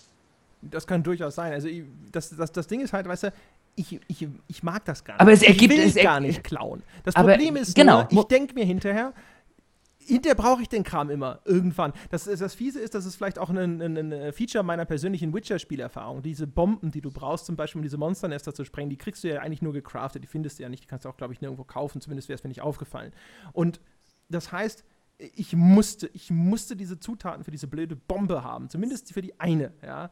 Und nachdem ich also gelernt hatte, dass es Stellen im Spiel gibt, in denen ich nicht weiterkomme, wenn ich irgendwelche scheiß Crafting-Zutaten nicht schon irgendwo unterwegs mitgenommen habe, seit dem Moment habe ich natürlich jeden beklaut. Egal, ob sein Kind gerade hungernd irgendwo äh, auf dem Boden genau. dahin sieht oder nicht. Obwohl ich eigentlich keinen großen Spaß am Klauen hatte weil es ja einfach nur so anklicken, Leerräumen, anklicken, Leerräumen, anklicken, Leerräumen. Hexersicht an. Ah, Hexersicht ist übrigens auch ein ganz gutes Stichwort. Äh, Hexersicht ist übrigens auch scheiße, aber der, das Amulett in Witcher 2 war schon äh, eine absolute Zumutung. Hab eine ähm, ambivalente Sicht, äh, was diese Hexergeschichte, Hexersicht-Geschichte angeht. Also einerseits ist die äh, auch ein bisschen overused und stört mich ein bisschen. Auf der anderen Seite muss ich sagen, Open World Game Design hat ja immer ein bisschen das Problem, dich zu dem Ort des Geschehens hinzuführen. Und das ist sehr harmonisch, finde ich, jetzt in die Handlung, äh, ja, also die Rahmenhandlung, also diese Fähigkeit eines Hexers quasi, das ist sehr harmonisch eingebunden. Es ist so äh, genau wie das Navi. Das Navi in GTA ist halt auch sehr stimmig sozusagen in seiner Welt. Und aber da, sie haben diese Fährte, zeigen sie dir direkt in der Welt an. Ich schaue nicht ständig auf eine Minimap, sondern ich verfolge diese Spuren. Das finde ich eigentlich eine sehr elegante Designlösung. Aber kommt drauf an. Die Häufigkeit, mit der das eingesetzt wird. Nee, was mich viel, was mich viel mehr stört, mich stören gar nicht mal so sehr, wenn es ins Quest-Design eingebaut ist. Übrigens auch was, was ich hinzufügen muss, einfach weil ich häufig, so häufig gelesen und äh, gehört habe, wie toll doch das Quest-Design in Witcher 3 ist. Das Quest-Design in Witcher 3 ist scheiße. Das ist auf jeden Fall nicht. Also so das reine Design, die, die Geschichten, die sie drumherum erzählen, die sind äh, teilweise, teilweise finde ich sie furchtbar, teilweise sind sie auch wirklich zugegebenermaßen echt gut. Du hast ja auch schon gute Beispiele genannt. Ähm, aber das Design gehe an Punkt X, der auf deiner Karte markiert ist, laufe danach irgendwie in 80% der Fällen irgendwie dieser Witcher-Spur hinterher, die du mit deinen Sinnen siehst, ähm, lauf dann dem nächsten Gegenstand hinterher oder hau unterwegs mal auf irgendeinen Gegner ein, äh, rinse and repeat. Ähm, das Quest-Design ist nicht gut. Also wie das überall für sein Quest-Design gelobt wird, äh, ist irgendwie so eine Frage, wo ich mich dann frage, das wäre ungefähr, als würde man einen Trabant für seine Höchstgeschwindigkeit loben. Ähm, aber was ich eigentlich sagen wollte bei dieser Hexersicht, ich habe noch nicht mal ein Problem, dass sie wie diese Detektivsicht von Batman und so weiter eingesetzt wird, weil ich muss zugeben, selbst wenn es dauernd gemacht wird und eigentlich ein mieses Questdesign ist, ich spiele es ganz gerne. Was mich bei Witcher 3 nur genauso wie bei Witcher 2 fürchterlich enerviert, ist, dass du diese Hexersicht in, wie, in, in welchem Ausmaß du sie brauchst, um zu looten. Und jetzt vergleiche The Witcher 3 mit Skyrim. Aha. Bei Skyrim brauche ich keine von diesen Sichtweisen, um eine Kiste zu finden, um einen Gegner zu looten. Das geht, flutscht alles weg, wie, hab vorhin, wie so eine Partitur, die ich spiele. Bei Witcher 3 brauche ich diese Scheiße nicht nur, um den Kram zu finden. Er ist auch noch total mies mit einem äh, äh, goldenen Teint in einer komplett goldenen Farbfilter-Spielwelt markiert. Also wie lange ich bei Witcher mit Looten beschäftigt bin und das mit Skyrim vergleiche, wo das einfach schwuppdiwupp passiert, ist auch wieder schlechtes Spieldesign.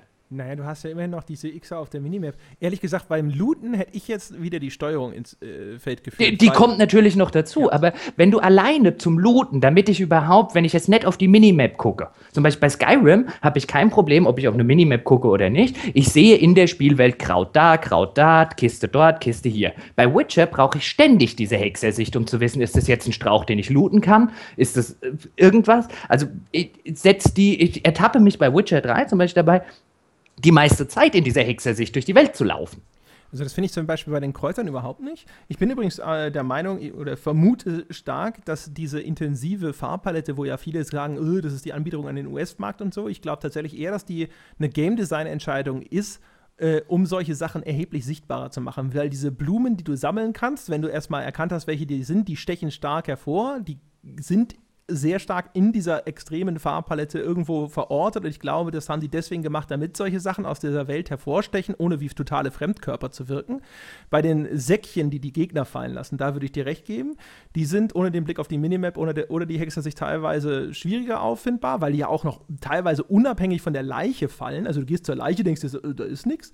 Auch noch mit einer meiner Ansicht nach sehr merkwürdigen Zeitverzögerung. Der kippt um dann nix, nix, nix, nix. Auf einmal ist es erst da. Ja. Und dann die Steuerung noch. Also das Ding hat so einen relativ äh, schlechten Erfassungsradius und dann bremst Gerald auch noch so lahm und dann ist es so, ich kann looten, ah, doch nicht. Jetzt kann ich looten, ah, ich muss ihn nochmal drehen. Na, hier, hier, auch in, sonstige Interaktionspunkte hast ja. du auch echt zu oft Fur das Problem. Furcht, furchtbar. Und, und das, das, letztlich führt das dazu, bei mir zumindest, dass Witcher bei mir zusätzlich jetzt dazu, auch wenn ich vielleicht dann da sitze und sage, okay, jetzt habe ich mich über die Werwolf-Quest eine Runde aufgeregt, jetzt spielst du halt trotzdem noch eine Runde weiter, weil es hat ja eine schöne, es ist ja groß und ich will ja auch noch weiterspielen eigentlich, aber ich komme nie in den Flow bei diesem Spiel. Nie. Entweder bleibe ich irgendwo hängen und dann nervt mich die Steuerung. Mich nervt zum Beispiel dieses Schnellreisesystem. Warum zur Hölle zwingt mich dieses Spiel dauernd zu irgendeinem Weg ähm, Weise latschen zu müssen, wenn ich schnell reisen will. Warum kann ich das nicht auf der Karte machen? Es gibt dadurch, dass diese Spielwelt nichts an Dynamik hat, gibt es noch nicht mal einen Grund dafür. Ich finde das äh, Schnellreisesystem, ehrlich gesagt, äh, also manchmal finde ich es nervig. Also die Idee an sich dahinter finde ich ehrlich gesagt gar nicht mal so uncharmant, dass der Entwickler halt sagt, du kannst jetzt nicht immer nur, weil bei Skyrim ehrlich gesagt hat es dazu geführt, ich bin halt nur noch Schnellreise, Schnellreise, Schnellreise. Und ich hatte gar nicht mehr das Gefühl, in dieser offenen Spielwelt zu sein und die nervt dann halt. Ja, aber Skyrim hatte wenigstens noch eine. Bei The Witcher, die hat man. Ja, also The Witcher könnte sofort diesen. Ja, aber da ist das wenigstens deine eigene Entscheidung. Bei The Witcher Witcher 3 habe ich noch nicht mal was davon, von Punkt A nach Punkt B zu reiten, weil es passiert eh nichts. Ja, aber, dies, aber es zwingt mich dazu. Ich finde, dass das Spiel dich zwingt, auch mal Distanzen zu überbrücken. Das macht bei mir viel aus. Und äh, klar kannst du immer sagen, ist deine eigene Entscheidung. Ich bin auch bei Skyrim manchmal absichtlich von Punkt A nach Punkt B geritten. Aber ich bin ein großer Fan davon, wenn Spiele durch ihr Regelwerk Dinge herbeiführen, die zur Spielerfahrung beitragen, auch wenn sie manchmal von mir aus einen negativen Effekt haben. Und ich finde den Kompromiss, den Kompromiss, den dieses Schnellreisesystem macht, finde ich ganz cool. Und auch, wie gesagt, auch wenn, wenn zugegebenermaßen die Spielwelt eine Kulisse ist, ja, also keine wirklich dynamische Simulation, wenn du so willst, ähm, ich finde die Spielwelt wirklich fantastisch. Ich, also, ich finde find die so Spielwelt schön. So ja, schön. sie ist schön. Und so es authentisch. also auch wie die gestaltet ist, diese, diese Wege, auf denen man reitet, die, die wirken wirklich wie etwas, was irgendwie ausgewaschen ist von Wasser. Es ist auch ein Riesenvorteil, dass es so eine europäische Welt ist, finde ich. Es wirkt halt was wie etwas, wo ich das Gefühl habe, das sieht aus wie was, das könnte jetzt wirklich irgendwo hier. Ich stimme dir, ich stimme dir, ich stimme dir ja, ich stimme dir ja vollkommen zu. Sie ist wunderschön. Es ist, äh, wenn wir beim Beispiel der Potemkinschen Dörfer bleiben, dann ein Potemkinsches Schloss. Dann mache ich die Konze Konzession, dass Michelangelo hat dieses Potemkinsche Dorf bemalt. Wegen mir, zusammen mit Picasso und Van Gogh. Es ändert aber nichts an. Und deswegen finde ich diesen Kompromiss zum Beispiel beim Schnellreisen, ich finde ihn so faul. Weil er ist ein, er zwingt mich die ganze Zeit durch dieses Potemkinsche Dorf. Also die, just das Spiel, das ein Skyrim Quick Travel System haben könnte, weil ich nichts verpassen kann, es sei denn, ich möchte mehr von der Welt sehen, was ich ja immer noch machen kann, ist ja meine freie Entscheidung, ob ich es nutze oder nicht. Just das Spiel, das das machen könnte, ohne irgendwas zu verlieren, macht's nicht. Ja, und es hat ja noch, also es gibt ja, das ist zwar auch alles quasi gescriptet oder platziert, ne, aber es gibt ja diese Quests am Wegesrand und so. Das ist ja das, Ja, aber das ist alles. Äh, Es gibt ja nur nicht diese wirkliche, diese, diese Ereignisse, die. Nein, es gibt auch kein, es gibt auch nichts, entstehen. es gibt auch, also diese komplette Welt lädt ja noch nicht mal zum Erkunden ein. Das finde ich ja noch das Allerschlimmste. Das Allerschlimmste in einer offenen Welt ist, wenn ich relativ schnell feststelle, es gibt keinen Grund, vom Wegesrand abzukommen. Es gibt nichts zu sehen. Gehen Sie bitte weiter. Ach, natürlich könntest du jetzt, natürlich könntest du jetzt sagen, du musst ja nicht ans Anschlagbrett gehen und dir diese Fragezeichen holen. Oder du kannst ja die Option machen, dass die dann nicht auf deiner Karte markiert sind. Dann kannst du ja immer noch was finden. Dann sage ich wiederum fauler Kompromiss. Weil das würde bedeuten, dass ich eine riesige Welt wochenlang für quasi No-Gain ablatschen müsste. Zentipixel um Pixel um Pixel, was auch keinen Spaß zum Erkunden macht. Also, das ist dann auch wieder ein klassisches False Dilemma. Ich finde was aber zum, erstens, du hast durchaus Dinge, die jetzt nicht durch das Anschlagebrett gekennzeichnet werden. Also, es gibt ja durchaus diese Ausrufezeichen, diese goldenen, die dann erscheinen, die, sind, die musst du ja finden. Am Wegesrand. Also, ich habe noch keinen. Die aber auch äh, durchaus mal mittendrin, äh, wo, beziehungsweise du kannst halt auch über Quests, die du gar noch, noch nirgendwo angenommen hast, einfach stolpern. Die existieren halt schon quasi die ganze Zeit in der Spielwelt und die werden dir entweder halt durch die Annahme der Quest dann eingezeichnet, ist, aber die sind ja vorher schon da, die könntest du entdecken. Und die Fragezeichen sagen dir ja trotzdem nicht, was da ist. Du könntest da ja trotzdem was Interessantes entdecken. Das Problem ist da, da gebe ich dir recht. Du weißt sehr schnell, okay, es ist entweder das, das oder das. Also die, die, die Vielfalt, es sind halt, das sind, das sind ja die Reißbrett-Quests, das ist das, das Assassin's ja, Creed mir fehlt, in Witcher. Das stimmt. Äh, also mal davon abgesehen, dass diese, dass diese ganzen Fragezeichen so schnell extrem repetitiv werden, also fast so äh, gefühlt sogar noch schneller als bei irgendeinem Assassin's Creed, was ich wirklich schlimm finde. Ähm, das aber äh, ich habe, also, also doch, diese Monsternest, äh, doch. Also ich nee, finde, also ich finde, es nimmt Creed sich nicht viel. Nicht, nicht ein Deut besser, meiner Meinung nach. Und Banditen abschlachten wird nicht langweilig. Ach doch, mir schon, aber gut. Ähm, was ich so schlimm finde, ist, du hast diese Welt. Du hast die, die ja wirklich wunderschön ist, die riesengroß ist. Und nicht ein einziges Mal ein, schlicht und ergreifend aus Game Design Gründen. Nicht ein einziges Mal stehe ich zum Beispiel da und denke mir, oh, warte mal, was ist denn das da hinten? Da gehe ich doch mal gucken, äh, was das ist, weil ich weiß schon, ob dort was ist. Wenn da kein, wenn da nichts eingezeichnet wurde, brauche ich da nicht hin. Da ist nichts. Und das finde ich so, das, das, das macht mir das, das Erkunden sowas von absolut leidig, dass ich nie irgendwie dastehe, staunend äh, irgendwo davor oder da vorne ist ein Schiffsfrau. Oh, ob da was ist, was, was bei Skyrim so wunderschön funktioniert. Ich sehe da vorne ist was weiß ich, oh, ist da eine Höhle, da gehe ich doch mal rein. Ähm, das gibt es in Witcher nicht. Und natürlich kann man jetzt sagen, ja, du kannst diese Fragezeichen ausschalten. Aber dann hat dieses Spiel überhaupt keine Mechanik mehr, die mich nur ein bisschen dazu bringt, diese Orte jemals zu finden. Ich meine, Skyrim zum Beispiel oder Fallout haben ja auf, ihre, auf ihrem Kompass, haben die dir ja einfach diese Orte angezeigt. Das heißt, du konntest ja einfach die Welt hinaus spazieren und bist relativ planlos spaziert, aber mit einem Blick auf den Kompass hast du immer gesehen, okay, in der Richtung finde ich schon irgendwas und in der Richtung finde ich schon irgendwas. Und bei Witcher habe ich die Wahl, entweder weiß ich, wo alles liegt oder ich kann wirklich Pixel für Pixel die Welt absuchen. Beides ist scheiße. Ja, also theoretisch, wenn du es dir überhaupt nicht anzeigen lassen würdest, die Masse an Zeug, die da ist, ich glaube, da würdest du jetzt nicht wirklich Pixel für Pixel, nur wenn du halt alles sehen willst. Und was ich durchaus bei Witcher hatte, ist, dass ich in einem Bereich war, den ich noch nicht aufgedeckt hatte, was ja am Anfang immer so ist. Du musst ja überhaupt zumindest das Dorf finden, wo dann das Reißbrett ist. Und wo ich dann irgendwo so, dann segel ich da so lang und da ist ein komischer Turm, wo ich mir denke so, oh, hallo, was bist du denn für ein komischer Turm? Und dann gehst du da hin und dann ist da auch tatsächlich eine Quest. Klar, das war dann, glaube ich, nur so ein versunkener Schatz, also eine von den Standard-Quests und so, aber es ist schon so ein, da ist ein Landschaftsmerkmal, das erregt Aufmerksamkeit, dann ist da auch tatsächlich was. Also du kannst und, es schon äh, so spielen. Äh, ja, und dann, dann haben wir den Fall, wie du jetzt auch gerade wieder gesagt hast, ja, äh, teilweise, aber selten. Also sobald du, sobald du halt mal am Anschlagbrett warst, warst es dann halt. Ähm, und du hast aber auch den Fall, ja, dann ist da halt ein versunkener Schatz oder dann ist da halt ein Banditennest. Wie viele Dungeons sind da? Also wenn ich das mal mit Skyrim vergleiche, wie viele Dungeons sind da? es ist jetzt nicht so, als ob diese Dungeons jetzt der Gipfel der Freude gewesen Nein, aber wären, ich lese, ich lese, nein, nein, nein, um Gottes Willen. Äh, wobei ich jetzt gerne einfach mal in so eine, in so eine Höhle rum äh, reinrenne und es gab auch. Äh, kannst du bei Witcher auch finden. Und es gab auch gute, äh, irgendwie große Dungeons äh, äh, und diese Zwergenruinen in Skyrim und so weiter. Ähm, das fand ich schon nett. Worum es mir eigentlich geht, ist, Skyrim, Witcher 3 ist nicht sonderlich groß im Vergleich zu Skyrim. Es ist nicht mal groß im Vergleich zu, was weiß ich, Oblivion und Co. Das ist kein sonderlich großes Spiel. Ja, die Oberwelt ist ungefähr auf einer Skyrim-Größe. Aber wenn ich alleine mir überlege, in Skyrim, die, die, die Black Reach, dieser riesige Unterwelt-Dungeon, die ganzen Zwergenruinen, ähm, die ganzen Dungeons und so weiter, die da drin wären, die ganzen, die ganzen nordischen Gräberhöhlen und, und, und, und, und. Witcher 3 ist noch nicht mal, also dafür, dass es für seinen Um, boah, hat das einen riesen Um, ne, ne, ne, ne, denke ich mir immer, sorry Jungs, nee. Also das ist erheblich kleiner letztlich, wenn wir es alles zusammenfügen, als die ganzen letzten Bethesda-Spiele. Und zwar erheblich. Boah, ich weiß nicht, hier gibt es ja schon einiges. Ich finde, du bist schon, du denkst so, boah, das war jetzt schon einiges und dann kommst du da nach Skellige, dann ist ja auf einmal der Skyrim-Bereich offen und so. Weiß ich nicht. Also ich finde, da finde ich, finde ich nicht so, den Umfang finde ich überhaupt nicht problematisch, ehrlich gesagt. Also ich finde nicht, nein, um Gottes Willen, ich hätte jetzt nicht gesagt, mir ist Witcher zu klein.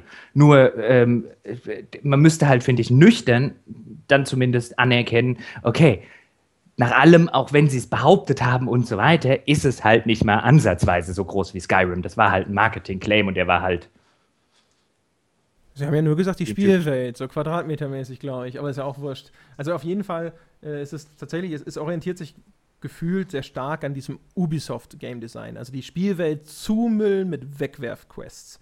Das ist auf jeden Fall nicht ein Schritt den ich extrem loben oh, und dann, würde. Der und dann noch? Nicht schlimm, mhm. weil es ist schon ganz schön, dass es das ganze Zeug gibt. Ich weiß, wenn ich mal, manchmal, wenn mir die Hauptstory oder sonst irgendwas so ein bisschen, wenn das irgendwie nervt, dann gehst du halt mal los. Ich finde zum Beispiel, was ganz cool ist, ist, ähm, dass du durchaus da cooles Equipment finden kannst. Überhaupt ist es ja auch in, ganz äh, interessant, wie sehr das Spiel sagt, nee, du grindest mir hier nicht, ja, du erfüllst Aufgaben. Also entweder eine von diesen Wegwerfaufgaben, dann findest du vielleicht cooles Equipment, oder du machst unsere Story-Mission, dann kriegst du vielleicht viel XP.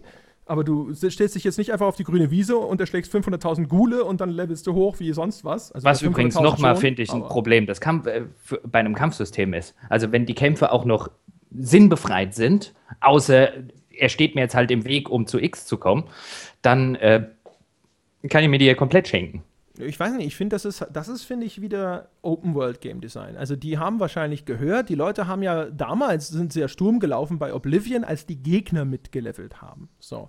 Jetzt hast du aber dummerweise dich entschieden und hast gesagt, okay, das machen wir nicht. Wir machen äh, Gegner, die haben einen fixen Level.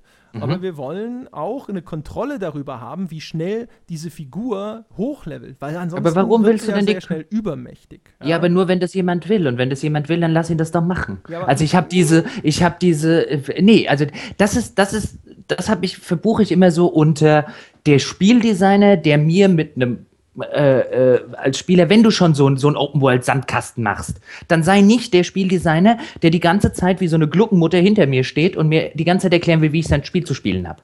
Wenn ich unbedingt der Meinung bin in so einem Open-World-Spiel, ich stelle mich jetzt hin und töte 5000 Gule und bin dann total overlevelt, das ist ein reines Singleplayer-Spiel. Ich mache mir nur meinen Spaß damit kaputt. Wenn, ja, vielleicht mache ich mir ersten, auch ganz die viel dir dann Spaß. hinterher schlechte Spielbalance vorwerfen, von wegen, es war ja alles viel zu Pillepalle. Ja, aber was, was mir doch irgendwelche Leute vorwerfen, die so gespielt haben, kann mir doch nur echt Banane sein. Das wäre ja ungefähr, als würde ich sagen, ähm, äh, äh, was weiß ich, ich bin äh, Romanautor und sage, ich benutze aber nur einfache Wörter, sonst habe ich ja lauter Leute in Foren, die der Meinung sind, oh, guck mal, was der, der Pseudo-Intellektuelle da wieder für einen Scheiß zusammenschreibt. Also es kann mir doch einfach wurscht sein. Also das, über ein paar Sachen kann man doch drüber stehen. Weiß das ist doch kein... Ja auch viele, viele Verlage, die sagen würden, so, ja, mal nicht so verkopft schreiben, das verkauft sich nicht. No? Ähm, Aber lass mich vielleicht ganz kurz diesen Punkt zum Game Design nochmal zu Ende bringen. Also ich finde ja, das schon relativ logisch, weil, wie gesagt, dadurch, dass diese, diese Gegner sich nicht anpassen daran, müssen sie halt stärker kontrollieren, wie stark diese Spielfigur zu einem bestimmten Zeitpunkt ist. Und der Weg, das zu kontrollieren, ist natürlich über die Quests viel einfacher, weil sie können sehr stark bestimmen, welche Quest du zu welchem Zeitpunkt spielen kannst. Sie haben also eine sehr genaue Übersicht, auf welchem Niveau du dich ungefähr befindest, innerhalb dieser Bandbreite sozusagen, solange du nicht total absurdes Grinding betrieben hast, ja, ähm, wenn du an diese oder jene Stelle kommst und wissen dadurch auch, wie sie ihre Schwierigkeitsprogression und so weiter machen. Während umgekehrt, wenn sie dir zu viel XP geben würden für diese Gegner, ja, auch übrigens für so ein actionreiches Spiel wie Witcher, müssen sie dir ja sehr viele Gegner entgegenwerfen. Das heißt, auch da, der einzelne Gegner darf da nicht so viel bringen. Also ich kann diese Designentscheidung kann ich schon relativ gut nachvollziehen. Ich nicht, also offen gestanden, da wird ein, ich meine, da könnten wir wahrscheinlich eine eigene Folge mitmachen, aber da wird ein Problem gelöst, das einfach nicht existiert niemand äh, zum Beispiel, ich würde nie behaupten, oder ich kenne auch niemanden, der zum Beispiel sagen würde, dass irgendwie Skyrim ein schlechteres Spiel dadurch ist, dass ich mich am Anfang hinstellen kann und äh, mir in drei oder vier Stunden ein, ein das System ausnehmen wie eine Weihnachtsgans und total übermächtigen Charakter basteln. Im Gegenteil, teilweise ist das der Reiz des Spiels. Das kann ich da machen. Macht das das ein wesentlich schlechteres Spiel? Nein, macht das nicht. Nö, aber wenn, ich, wenn ich das planvoll mache, gebe ich dir recht. Aber guck mal, wenn ich jetzt Witcher spiele und ich denke mir, ah, ich mach, ich bin ein Completionist. Ich spiele jetzt, also ich, ich spiele gerne so einen ganzen Bereich leer. Ja, genau, alles weg. Ja. Und wenn ich das mache und bin dann aber auf einmal völlig overpowered, sodass ich durch die Hauptstory spaziere, als wäre nichts, dann fände ich das schon irgendwie enttäuschend. Von daher, dass sie da versuchen, das so zu begrenzen, dass das nicht passiert, das finde ich gar nicht so verkehrt also es kommt im, also ich finde das, again, das Problem nicht so extrem, ähm, wie sich dann manifestiert. Auch da kommt's, auch da kann man sich bei ein paar alten Sachen vielleicht, ich würde jetzt zum Beispiel in Gothic 2 als Beispiel nehmen, gut, das hat keine so riesige Welt. Selbstverständlich wird, je größer die Welt ist, desto problematischer. Aber auch in Gothic 2, mein Gott, die haben sich halt auch gesagt, wenn du, wenn du zum Beispiel am Anfang hingehen willst, ähm, dann kannst bei Gothic 2 extrem Power leveln. Ähm, sozusagen. Kannst extrem viel grinden. Äh, Weil es am Anfang ja auch relativ, äh, relativ schwierig ist. Mein Gott, dann mach's halt. Ähm, ich finde das, weißt du, ich finde, ich finde, ich fühle mich bei Witcher eher ein bisschen gegängelt durch dieses, naja, du kriegst quasi keine Erfahrungspunkte, bloß weil du jetzt ein paar Gegner umgehauen hast. Und dann frage ich mich wieder, warum haue ich die um? Weil dann passiert nämlich folgendes, dann reite ich durch die Welt und dann begegnet mir mal dieses Wolfsrudel. Und das Einzige, was das Wolfsrudel im Moment für mich tut, ist Inconvenience. Weil um Gottes Willen lass dich nicht von dem Wolfsrudel, dann musst du wieder umhauen, dann äh, äh, musst du wieder eine Stunde meditieren, damit du deine Lebensenergie und all das für gar nichts. Ja, klar. Ich meine, gut, das hast du natürlich auch in vielen anderen Spielen. Ne? Also, ja, beim, also dann, wo ich wenigstens Fallout zum Beispiel, da bist du ja auch dann hinterher so um schwache Gegner, da hast du einen großen Bogen gemacht, weil du dachtest, auch oh, bloß jetzt nicht den Rundenkampf gegen diese Spackos da. Das dauert nur, das nervt, das ist keine Herausforderung. Und in, bei Witcher ist es tatsächlich so, wenn du zufällig durch die Gegend Ja, aber bei Witcher ist es schon mit Level 3 so. Ist da häufig was in der Nähe? Also, dass es Gegner gibt, also wo gar nichts ist, wo wirklich nur jetzt mal ein Wolfsrudel durch die Gegend läuft, ohne dass da was Cooles in der oh, Nähe ist. Wolf, Wolfsrudel hat einen Haufen. Also ich weiß. Gott, hatte ich Wolfsrudel. Nee, also, also klar, das kommt schon vor. Ist jetzt nicht so, vielleicht auch nicht super selten, aber ich hab's, also in, viel häufiger, dass irgendwo, wo ich mir denke, so, oh, Gegner, da ist bestimmt irgendwas und dann gehst du hin und dann ist da halt auch irgendwas. Mm dann spielen wir das Spiel vielleicht ein bisschen unterschiedlich. Das ist, ist sehr ähm, schwer anzunehmen, sowieso. Ja, und deswegen habe ich auch eingangs schon äh, oder vor einiger Zeit gesagt, also es ist auch ein Spiel, wo ich zumindest dazu raten würde, es auf einem höheren Schwierigkeitsgrad zu spielen, weil dann, wenn die Kämpfe fordernd sind und man tatsächlich dieses Repertoire an, an Moves und Zaubern und so ausnutzen muss, die man hat, dann ist das sehr cool. Übrigens auch deswegen, weil man tatsächlich, für mein Gefühl, echt relativ schnell overpowered ist. Also, wenn man relativ viel von diesen ganzen Nebenquests-Gedöns spielt, ja, und dann auch wie ich auch noch da sitze und so, oh, ein eine Questreihe, die mir cooles Gear gibt, das hole ich mir doch gleich ab. Und ich habe vorher schon diese ganzen Zutaten sowieso immer mitgenommen, weil ich allen die Bude leer räume, egal wie sie hungern, ja. Und dann habe ich mir hier meine Vipern und sonst was Rüstung geschmiedet und so. Also ich hatte äh, äh schon so, so relativ schnell das Gefühl, so jetzt haue ich alles nur noch weg und habe dann äh, mir das gedacht, ich, okay, ich muss hochschalten. Äh, das hatte ich allerdings, das habe ich aber selbst, also ich meine, ich habe jetzt auf dem, äh, ich habe auf normal angefangen und dann habe ich auf schwer, also nicht auf den ganz schweren. Ja. Der ist mir dann, also das ist mir dann einfach nur Ar zu viel Arbeit. Ähm, das auch die Progression übrigens, wenn ich das ganz kurz noch erzählen darf, ist, ist da auch nicht wirklich gut, weil wenn du und, auf dem richtig ja? schweren startest, ist es am Anfang halt sauschwer, bevor es dann cool wird. Und ja, aber auf dem normalschweren, also oder, oder auf dem schwerschweren, ähm, ich habe nicht wirklich ein Problem. Also ich meine, wenn du, ich spiele es mit Maus und Tastatur, wenn du halt Alt benutzt, diese, diesen, diesen Sidestep, Mhm. Äh, du kannst eigentlich alles sidesteppen. Also ich habe eigentlich nur noch sehr wenig, also wenn, dann müssen sie mit echt vielen kommen. ähm, und mich umzingeln und mich umzingeln können. Ja, aber dann kannst du immer noch kannst du immer noch diese Ausweichhechter machen, bis du halt wieder an einen Punkt kommst, wo sie dann halt sich erstmal wieder formieren müssen. Da habe ich wieder mit dreimal Ausweichstep einen davon umgehauen.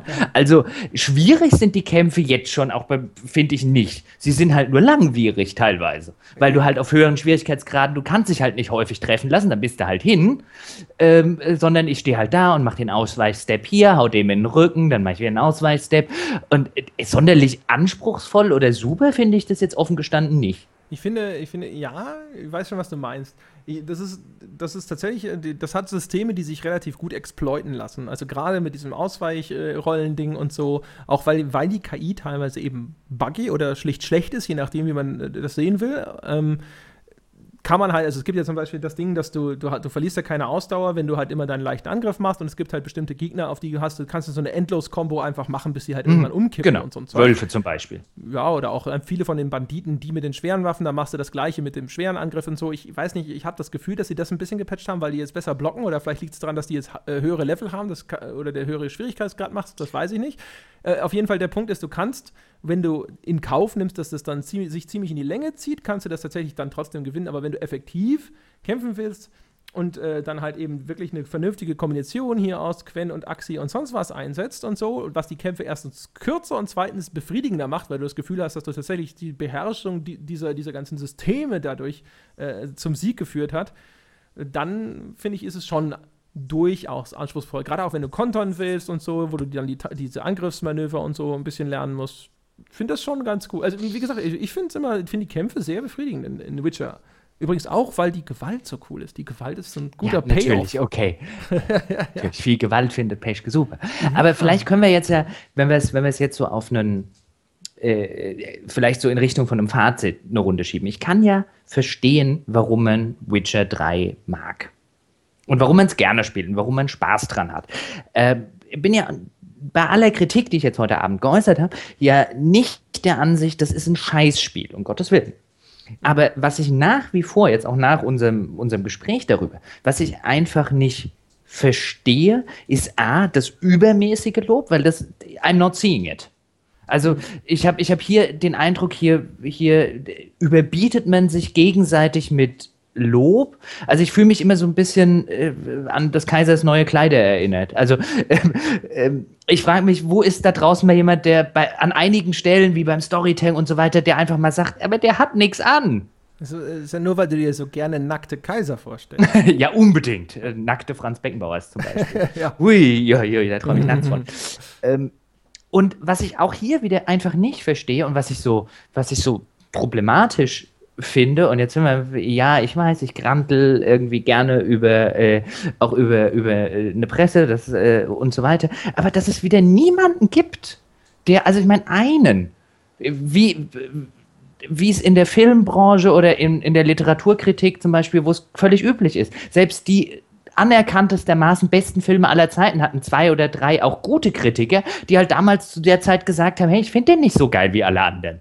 Und das ist ja legitim. Das macht ja, also ich meine, wenn, wenn, wenn Kritik immer nur das und auch öffentliche Kritik. Ich sehe ja auch wenig Leute irgendwie in Foren und so weiter. Ich äh, mache das jetzt noch nicht mal an der nur an irgendwelchen Spielepressen und an GameStars und PC Games und GameSpots und so weiter fest.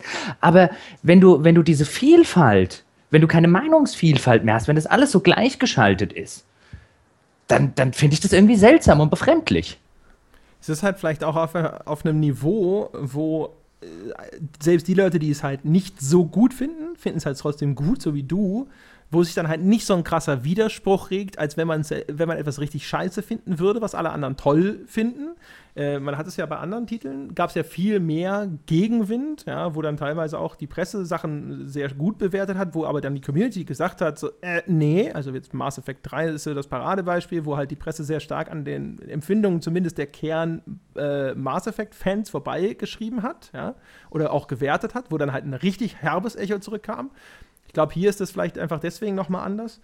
Ja, und ich würde halt insgesamt würde ich halt es, mit Einschränkungen ja. würde ich halt zustimmen. Ich würde halt sagen, also ich finde es wirklich sehr gut. Es macht mir echt sehr, sehr viel Spaß. Ich verstehe tatsächlich nicht ganz, oder naja, verstehen doch, verstehen schon, aber ich, ich würde persönlich für, für die Art und Weise, wie ich so 90er-Wertungen vergeben würde, also ich, André Peschke persönlich, das bringt es tatsächlich nicht. Und manche Sachen kommen mir tatsächlich auch ein bisschen zu kurz. Das, äh, da gebe ich dir völlig recht. Also es ist ein Spiel, das schon sehr viele Dinge hat, die man mit Fug und Recht kritisieren kann, meiner Meinung ich, nach. Also sehr objektiv ja. auch. Also Steuerung zum Beispiel ist in vielerlei Hinsicht, finde ich, fast, also da, da, kann man nicht wirklich sagen, das ist, das kann man auch so oder so sehen. Das finde ich ist halt so. Also vielleicht mein, mein so Abschlussfazit nach dem, was du jetzt gerade gesagt hast mit Mass Effect 3, das ist so ein gutes anderes Beispiel. Weil ich würde sagen, Mass Effect 3, wie du es ja schon schön geschildert hast, war ein Fall von einem Spiel, das Fans scheiße fanden und wo eine, wo eine Presse damals an den Fans vorbeigeschrieben hat. The Witcher 3 ist ein Spiel, bei dem ich vollkommen verstehe, warum Fans das geil finden. Weil, wie du es auch vorher gehabt hast, hat auch noch viel Fanservice drin. Das verstehe ich. Und dafür halte ich keinen von diesen Fans für einen Vollidioten, um Gottes Willen, wenn er das, wenn er das gut findet. Aber das ist das perfekte Spiel, bei der gerade eine Presse viel mehr Kritik üben musste und sich nicht von diesem Fanservice vollkommen, also bei dem mitspielt. Also das ist so ein, das ist so das, das, das perfekte Beispiel, finde ich, von einem, von einem Spiel, an dem man nicht nur viel kritisieren kann, sondern eigentlich viel kritisieren muss, weil es sich viele, viele Sachen, meiner Ansicht nach, wir hatten es jetzt ja schon teilweise ähm, auch, auch konkretisiert, viele Sachen zu einfach macht, viele Sachen vorgaukelt ähm, und an, an keiner Stelle, Witcher macht nichts neu, Witcher macht nichts originell, Witcher macht alles nimmt sich da was raus von den Assassin's Creeds, da was von Skyrim. Witcher ist so ein, so eine, so ein, so ein, so ein, so ein Amalgam von ganz vielen Sachen, die zusammengemischt werden und ein handwerklich solides, gutes Ganzes ergeben. Aber da fehlt mir komplett so dieses Wow. Das ist da nicht drin. Und ich, ich würde heute Geld drauf wetten, dass wir in 10 oder 15 Jahren von Witcher als so ein Also-Ren sprechen würden. In 10 oder 15 Jahren gilt das nicht als einer der Meilensteine der Spiele. Äh, äh, äh, und der Rollenspielgeschichte. Garantiert nicht. Oh, weiß ich nicht. Also Meilenstein, weiß ich nicht. Äh, aber tatsächlich, ich glaube, dass das auch in sehr guter Erinnerung bleiben wird. Ich, was ich übrigens sagen würde, was es tatsächlich sehr, sehr gut und meiner Meinung nach auch übrigens sehr originell macht, ist äh, das Gegnerdesign. Also, da, weil es bedient sich ja sehr aus äh, diesem, auch wieder hier aus diesem europäischen Sagen, Mythen, Fundus. Das äh, hat sehr erfrischende Designs. Also diese Waldhexen fantastische Designs. Wirklich, wirklich fantastische Designs, wenn du mich fragst. Diese drei äh, mm. Ladies of the Wood, großartig. Ah, du meinst die, die man auch schon bei der E3 damals gesehen ja, hat? Ja, ja, genau. Mm. Die mit dem Korb auf dem Kopf. Und die sind super. so, eine, so eine Bienenwabe als Auge, wo dann so Zeug rausgekrochen äh, Wahnsinnig gut designt. Das, das, äh, überhaupt, ich mag das ganze Charakterdesign. Also ich meine, ich, ich hatte das, glaube ich, am Anfang bei, diese, bei dieser Innkeeperin in diesem ersten Inn, wo ich schon davor saß und dachte, das sieht fast fotorealistisch aus. Also das Gesicht ist einfach super. Ja. Ähm, und vor allen Dingen, das ist nicht nur fotorealistisch im Sinne von, ähm, es sieht realistisch aus, sondern halt auch so ein, das hatte so was Menschliches. Ja, und weißt du übrigens, weißt du, was ein super Punkt ist, den ich übrigens auch, ich weiß es gar nicht, aber den man fast nirgendwo liest, was ein starker Feature von den Charakteren von Witcher ist, die haben schlechte Zähne. Ist ja. dir das mal aufgefallen? Ja, Fast ja, jedes Spiel hat so ein Standardgebiss drin. Bei mhm. Witcher, die Leute haben sehr unterschiedliche Gebisse und sie haben echt teilweise richtig beschissene, schiefstehende Zähne. Es ist sehr abwechslungsreich designt. Also das ist mal, so ja. sehr sie vielleicht jetzt bei dieser Benennung von den Figuren, sie haben nicht nur, erzählt hast, sie haben nicht nur, zum Detail. Sie haben nicht nur schlechte Zähne, es gibt auch echt hässliche Leute. Ja, ja. Also dieser Anfang, diesen Typen da am Anfang, den du zum Beispiel in deinem, den mit seinem Karren rettest, der auch noch diese Prinz Eisenherz-Frisur hat. ja, ja, ja. Die, wo du, den du im ersten Moment so siehst und so denkst, was ist das hier, der Dorftrottel? Weil er halt aussieht wie eine. Und dann halt so, nein, so sehen die halt in dieser Welt aus. Ja. Aber das, das, genau. das fand ich so einen netten Moment. Also nein, das macht nicht alles äh, total schlecht, aber das sind, das sind so Technikgeschichten. Ich würde mir wünschen, das Spiel hätte auch eine Seele.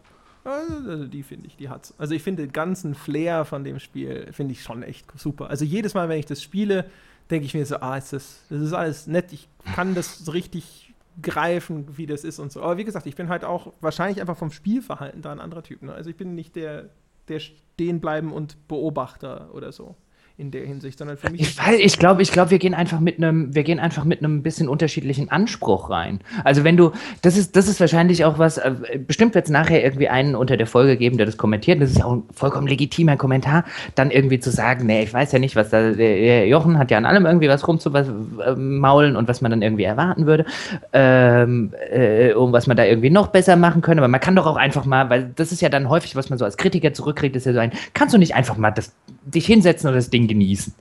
Und dann denke ich mir, natürlich kann man das, aber wenn, das, wenn man das als Kritiker macht, ist man keiner mehr.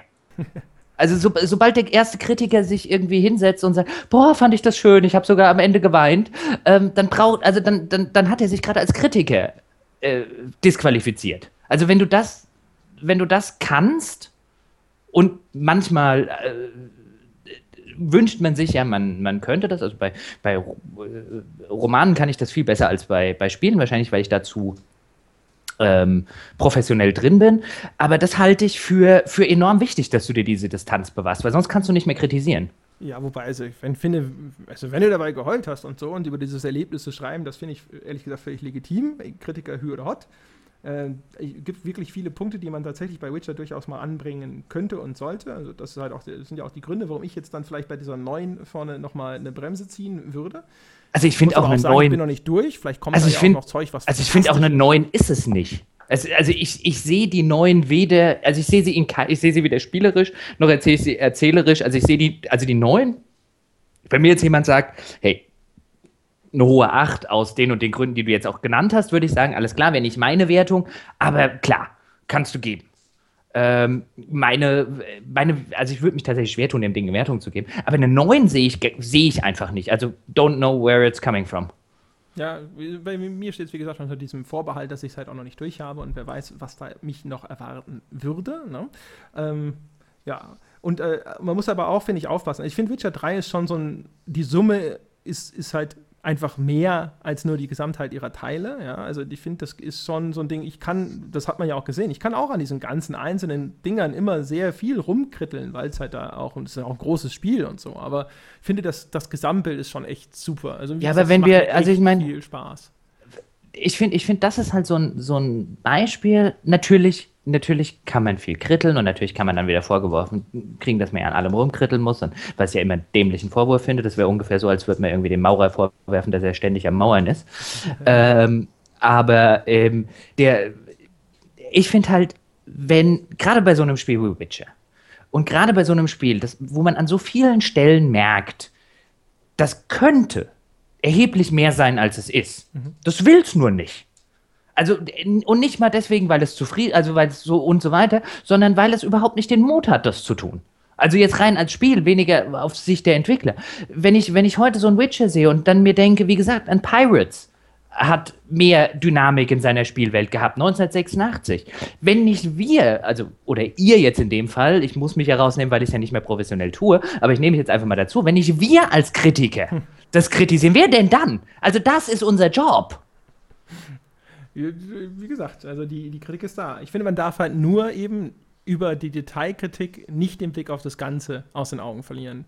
Weil dann Aber für mich ist du dem Ganzen keine, auch nicht gerecht. Für, für mich ist es halt keine Detailkritik zu sagen, jetzt wären wir wieder bei dieser Spielwelt, wo, wo wir uns ja äh, größtenteils irgendwie d'accord waren. Für mich ist es keine Teilkritik zu sagen, ein Open-World-Rollenspiel mit einer so sterilen, leblosen Spielwelt hat ein fundamentales Problem. Das ist für mich keine Detailkritik. Ja, es, es sieht schön aus und es erzählt trotzdem immer noch spannende Geschichten. Ja, ja, ja, ja, ja. Aber es, what the heck ist an dieser Welt schiefgelaufen?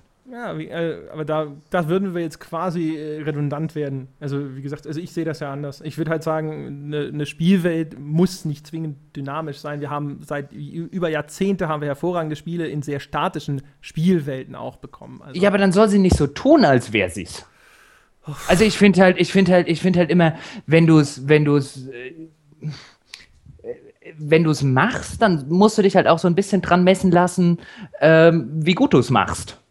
Ich, bin nicht der Meinung, ein Rollenspiel braucht eine dynamische Spielwelt. Mein Gott, du kannst es auch machen wie Dragon Age zum Beispiel. Du gibst mir hier irgendwie eine Weltkarte, da habe ich meine zehn Orte oder wegen mir auch meine tausend Orte letztlich. Ähm, wenn man es riesig machen wollen würde und dann äh, switche ich jeweils zu denen und klapper die nacheinander ab. Ich, das kann auch fantastisch sein. Ich brauche keine äh, dynamische Welt. Aber wenn du mit diesem, wir haben eine große zusammenhängende Spur oder zumindest riesige zusammenhängende Gebiete in einer dynamischen Welt und ich meine, wie, wenn ich mir jetzt angucke, angucke, wie oft wahrscheinlich bei The Witcher eigen formuliert in irgendwelchen Meldungen und so, so weiter das Wort Dynamic gefallen ist. Ähm, also wenn man, das, wenn man das behauptet, dann muss man sich halt auch dran messen lassen. Ja, durchaus. Ob das dann Teil der Bewertung insgesamt ist, wurscht. Ich glaube, wir, wir schlagen auf eine tote Plötze ein, wenn wir diese Spielwelt Was ist das außerdem für ein Scheißname für ein Gaul und warum kann ich den nicht umbenennen? Ich finde es total niedlich. Plötzi ist auch ein großer Pluspunkt. Ich liebe Plötze. Ja, weil Plötze auf Deutsch halt auch wesentlich besser ist als der Englisch. Spielt ja auf Englisch. Ja, ja, Roach nervt. Äh, Roach ist schlecht. kein schöner Name für einen Gaul. Ja, Plötze ist, ist, ist ja genau. Plötze, Plötze hat tatsächlich einen gewissen Charme. Genau, das ist so ein Teddybär. Das ist wirklich wie so ein, wie man so ein Haustier vielleicht nennen will. Deswegen ist äh, das ist übrigens ganz erstaunlich. Das geht mir ganz genauso. Ich spiele es jetzt auch äh, beim zweiten Anlauf auf Englisch und äh, finde auch Roach, äh, das äh, wärmt mir nicht so das Herz, wie wenn ich Plötze gerufen habe. So, ich glaube, damit sind wir durch. Äh, lang genug hat es gedauert mit unserer ganzen Witcher 3-Diskussion. Wir hatten ja schon mal überlegt, dass wir vielleicht auch mal so zum Ausgleich äh, in einer der nächsten Folgen darüber sprechen, welche Spiele wir beide denn jetzt richtig total super finden. Also welche Spiele denn jetzt bei dir zum Beispiel außer Portal eine 9 vor dem äh, Komma äh, Du meinst eine ganze Folge, in der ich nicht grantel? Ja, Genau. Ja, also was mache ich denn das so? Also, in der ich nur schwärme. Du wirst ja über die Dinge dann granteln, die ich toll finde. ja, aber weil du nur so eine Scheiße toll findest. Selbstverständlich, ja. Ich ja. werde mir auch die schlimmstmöglichen Beispiele aussuchen. Genau. Eine, Schwar eine Schwärmfolge. So, du meinst ja. so die beste Geschichte, die je erzählt wurde, die beste Spielwelt. Zum Beispiel, genau. Irgend oh. sowas. Ja, alles, wo wir nur Dinge von Dingen erzählen, die wir toll finden, so zum Ausgleich. Man muss ja auf die Balance achten. Und dann äh, steht ja auch bald an, dass wir Leserfragen beantworten. Da haben wir schon mal aufgefordert, das tun wir jetzt nochmal. Schreibt uns Leserfragen, also Dinge, die wir diskutieren sollen oder von mir aus auch Dinge, die ihr einfach nur wissen wollt. Aber schöner wäre es, wenn wir mal, wenn wir coole Themenvorschläge bekämen. Und ansonsten weiß ich gar nicht, was ihr hier noch wollt. Ihr müsstet eigentlich längst im iTunes Store sein, um diese 5-Sterne-Bewertung abzugeben. Ja, äh, der Künstler lebt tatsächlich von Luft und Liebe. Luft haben wir schon genug, Liebe fehlt noch. Bitte ja. erledigt das. Genau. genau. Was ich zum, Abschli äh, zum Abschluss noch, noch sagen muss. eine Sternesau. Wir finden den. Was? Ja. Haben wir immer noch nicht. Hast du die immer noch nicht gefunden? Nein, aber wir, ah. Die Suche geht weiter. Ja, wir finden den. Äh, was ich aber zum Ab äh, Abschluss noch sagen wollte, weil du es gerade gesagt hast, ähm, Du weißt aber schon, dass äh, Dinge gut finden macht dick. Ist das so? Ja. Ach so. Also zum Beispiel Leute, die Schokolade gut finden so. oder äh, Spaghetti Carbonara oder Müsstest Pizza. du dann nicht viel schlanker sein? Äh, ich bin ja rank und schlank. Ach so, okay. Ja, ja wir haben uns ja nicht gesehen. Also, man muss auch ab und zu Dinge scheiße finden, sonst wird man dick. Okay. Mhm. Ja, mit, und mit diesen weisen Worten, die auch im Leben unserer Zuhörer bestimmt bald eine bedeutende Rolle spielen können, verabschieden wir uns bis zum nächsten Mal. Tschö. Tschö.